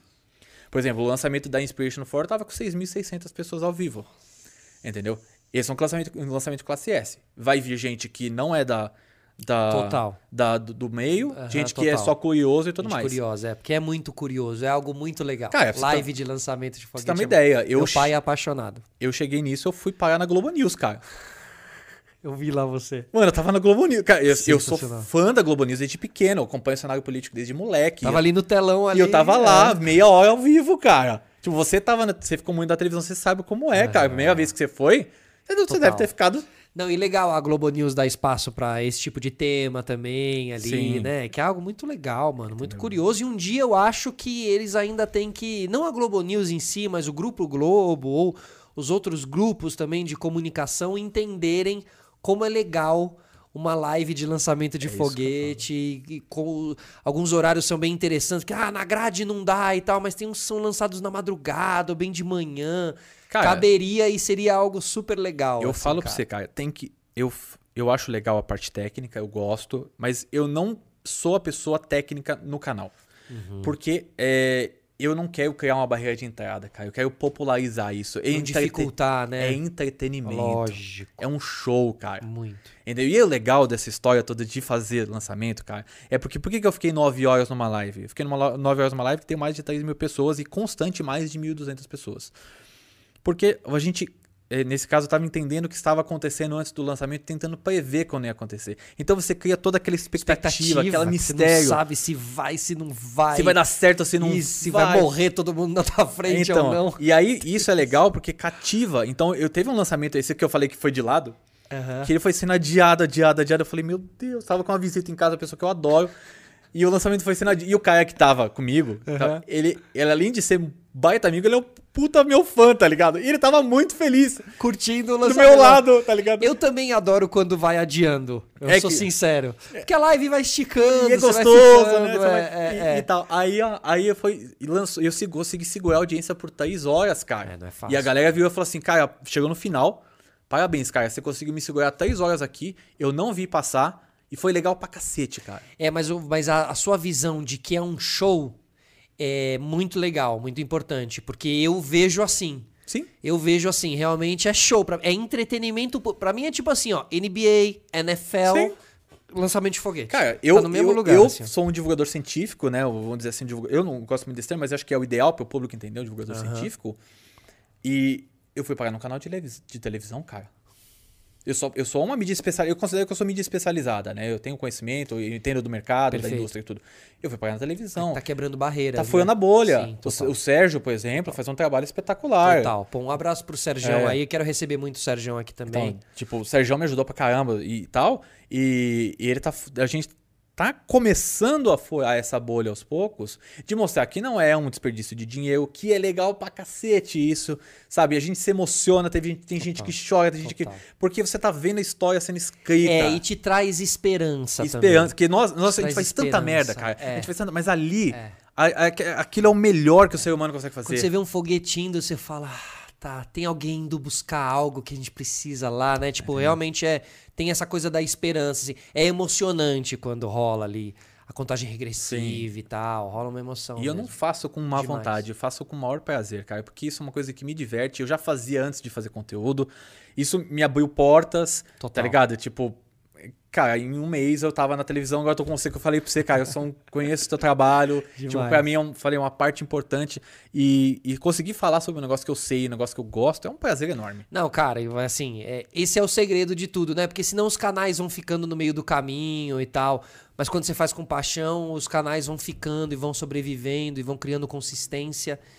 E eu acho que realmente você aborda um tema que tá em um crescimento nervoso, assim. E eu tá falo que tem que estudar, cara. Crescendo muito. É, não dá, assim, tem que não, estudar. assim, é, é, ah, mas eu não preciso, você não precisa fazer uma faculdade regular de engenharia, eu fui- vim da geofísica, por exemplo, é, e tal, mas é, você precisa estudar sobre a história da parada, você tem que tentar entender. Eu acho que é muito Assistir os documentários, né? assistir bastante coisa, ler de várias fontes diferentes. Eu leio o site. Cara, às vezes eu tô vendo no site na China, cara, pra ver alguma coisa específica. Entendeu? Eu tenho contato lá Muita na. coisa em inglês, né? Eu tenho, sim, 99%. Eu tenho, eu tenho contato na região onde está sendo produzido o Starship lá da SpaceX. Então Ó, a gente tem um legal, contato lá. legal. Entendeu? Então, assim, você vai criando essas coisas, você tem que estudar, porque é, assim como eu vejo muito isso no Everaldo Marques, tá ligado? Everaldo Marques é um cara que, putz, cara, meu sonho é conhecer ele, porque eu comprei Animal. ele na NFL e você vê que o cara estuda muito. Ele foi pra Fórmula 1, ele deu um show, cara. Ele transmite coisas com conhecimento que você fala, mano, esse cara acompanha anos. Eu falo que é, é uma coisa de o cara, ele se torna um entendido muito rápido. Isso é uma coisa que eu sou bom em se tornar um entendido na coisa. Não é especialista diferente de ser entendido, né? É, eu, eu consigo estudar essas coisas e aprender com facilidade. E, e é bom você entender das coisas pra falar. Você não precisa ser o especialista que vai saber que esse parafuso dá um quarto de volta. Claro. Não é esse o objetivo. Mas tá por dentro do circo todo, da história Exatamente. toda. É, isso aí, é muito toda importante. vez que eu tenho que estudar uma missão, eu lembro do Everaldo, que ele fala, que o pessoal fala que ele estuda pra cacete. Eu falei, mano, esse é o pensamento que eu tenho que ter. Legal. Entendeu? E aí, quando fui lá na Globo News foi legal, porque aí depois me falaram, me deram um feedback. Falaram, cara, Não, foi e realmente, cara, porra, hoje aqui tudo que eu tudo que eu joguei na mesa aqui, você tava apto e totalmente por dentro do assunto, assim. É uma responsa. É, então. Você cola nesses podcasts e tal, você sabe que vai ser perguntado pelas coisas, né? Então Sim. você, mesmo nos chats, né, ali da, toma- da sua live, isso também é muito perguntado. Tem que estar por dentro, assim, cara. E tem coisa que não sabe, não tem problema falar. Ó, que nem eu falei várias vezes, ó, não, Não, tenho tô tão certeza. por dentro disso, vou dar uma pesquisada Não, tipo, maior e tal. E, e assim, cara, a gente tem, como eu falei, a gente tem várias.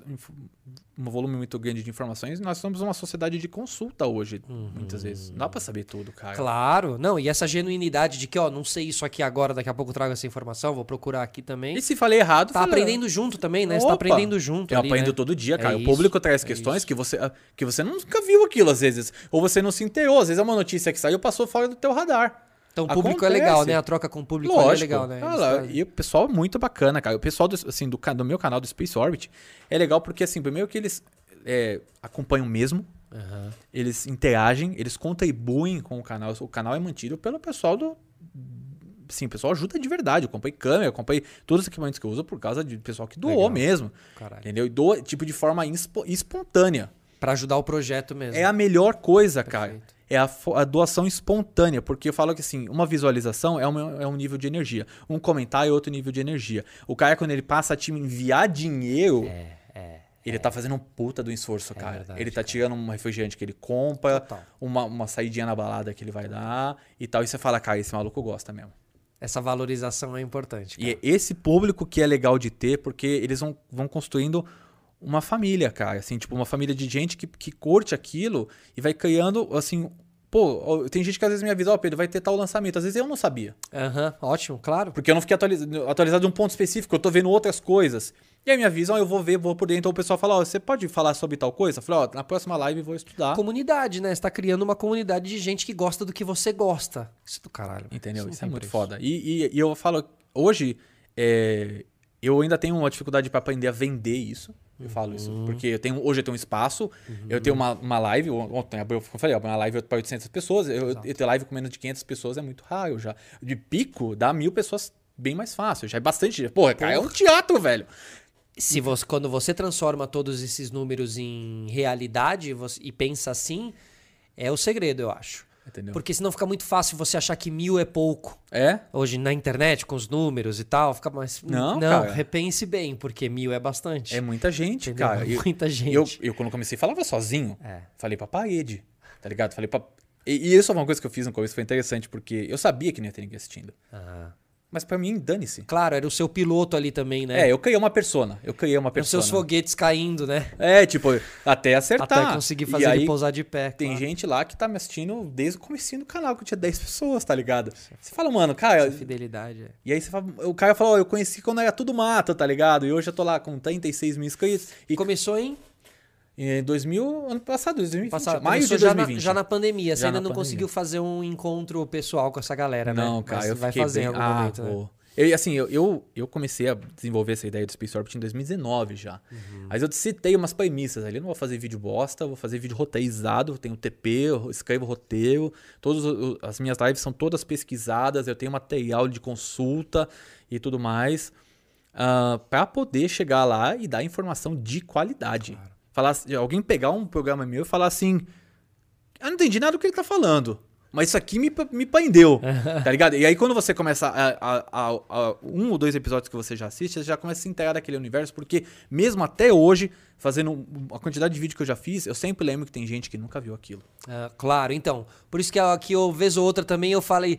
A gente falou do foguete voltando. Se dá uma explicaçãozinha um pouquinho a mais, porque você sabe que sempre tem alguém chegando naquele momento Tá, e que tá. Você acha que eu vou chegar pra você e falar assim, então, o Falcon 9, ele volta fazendo uma queima de retorno, de, de, de, de reentrada com três motores Merlin, funcionando com Metalox, e depois ele faz um direcionamento usando as Gridfins pra pousar numa balsa drone. Melhor falar que ele volta meio bonecão do posto e vai se ajeitando. Cara, o que, que isso adiantou pra você, velho? é, isso não adiantou nada pra você. Por isso, pra- ah, vamos falar assim, ah, tá bom, ele sabe as coisas, beleza. Vamos continuar aqui.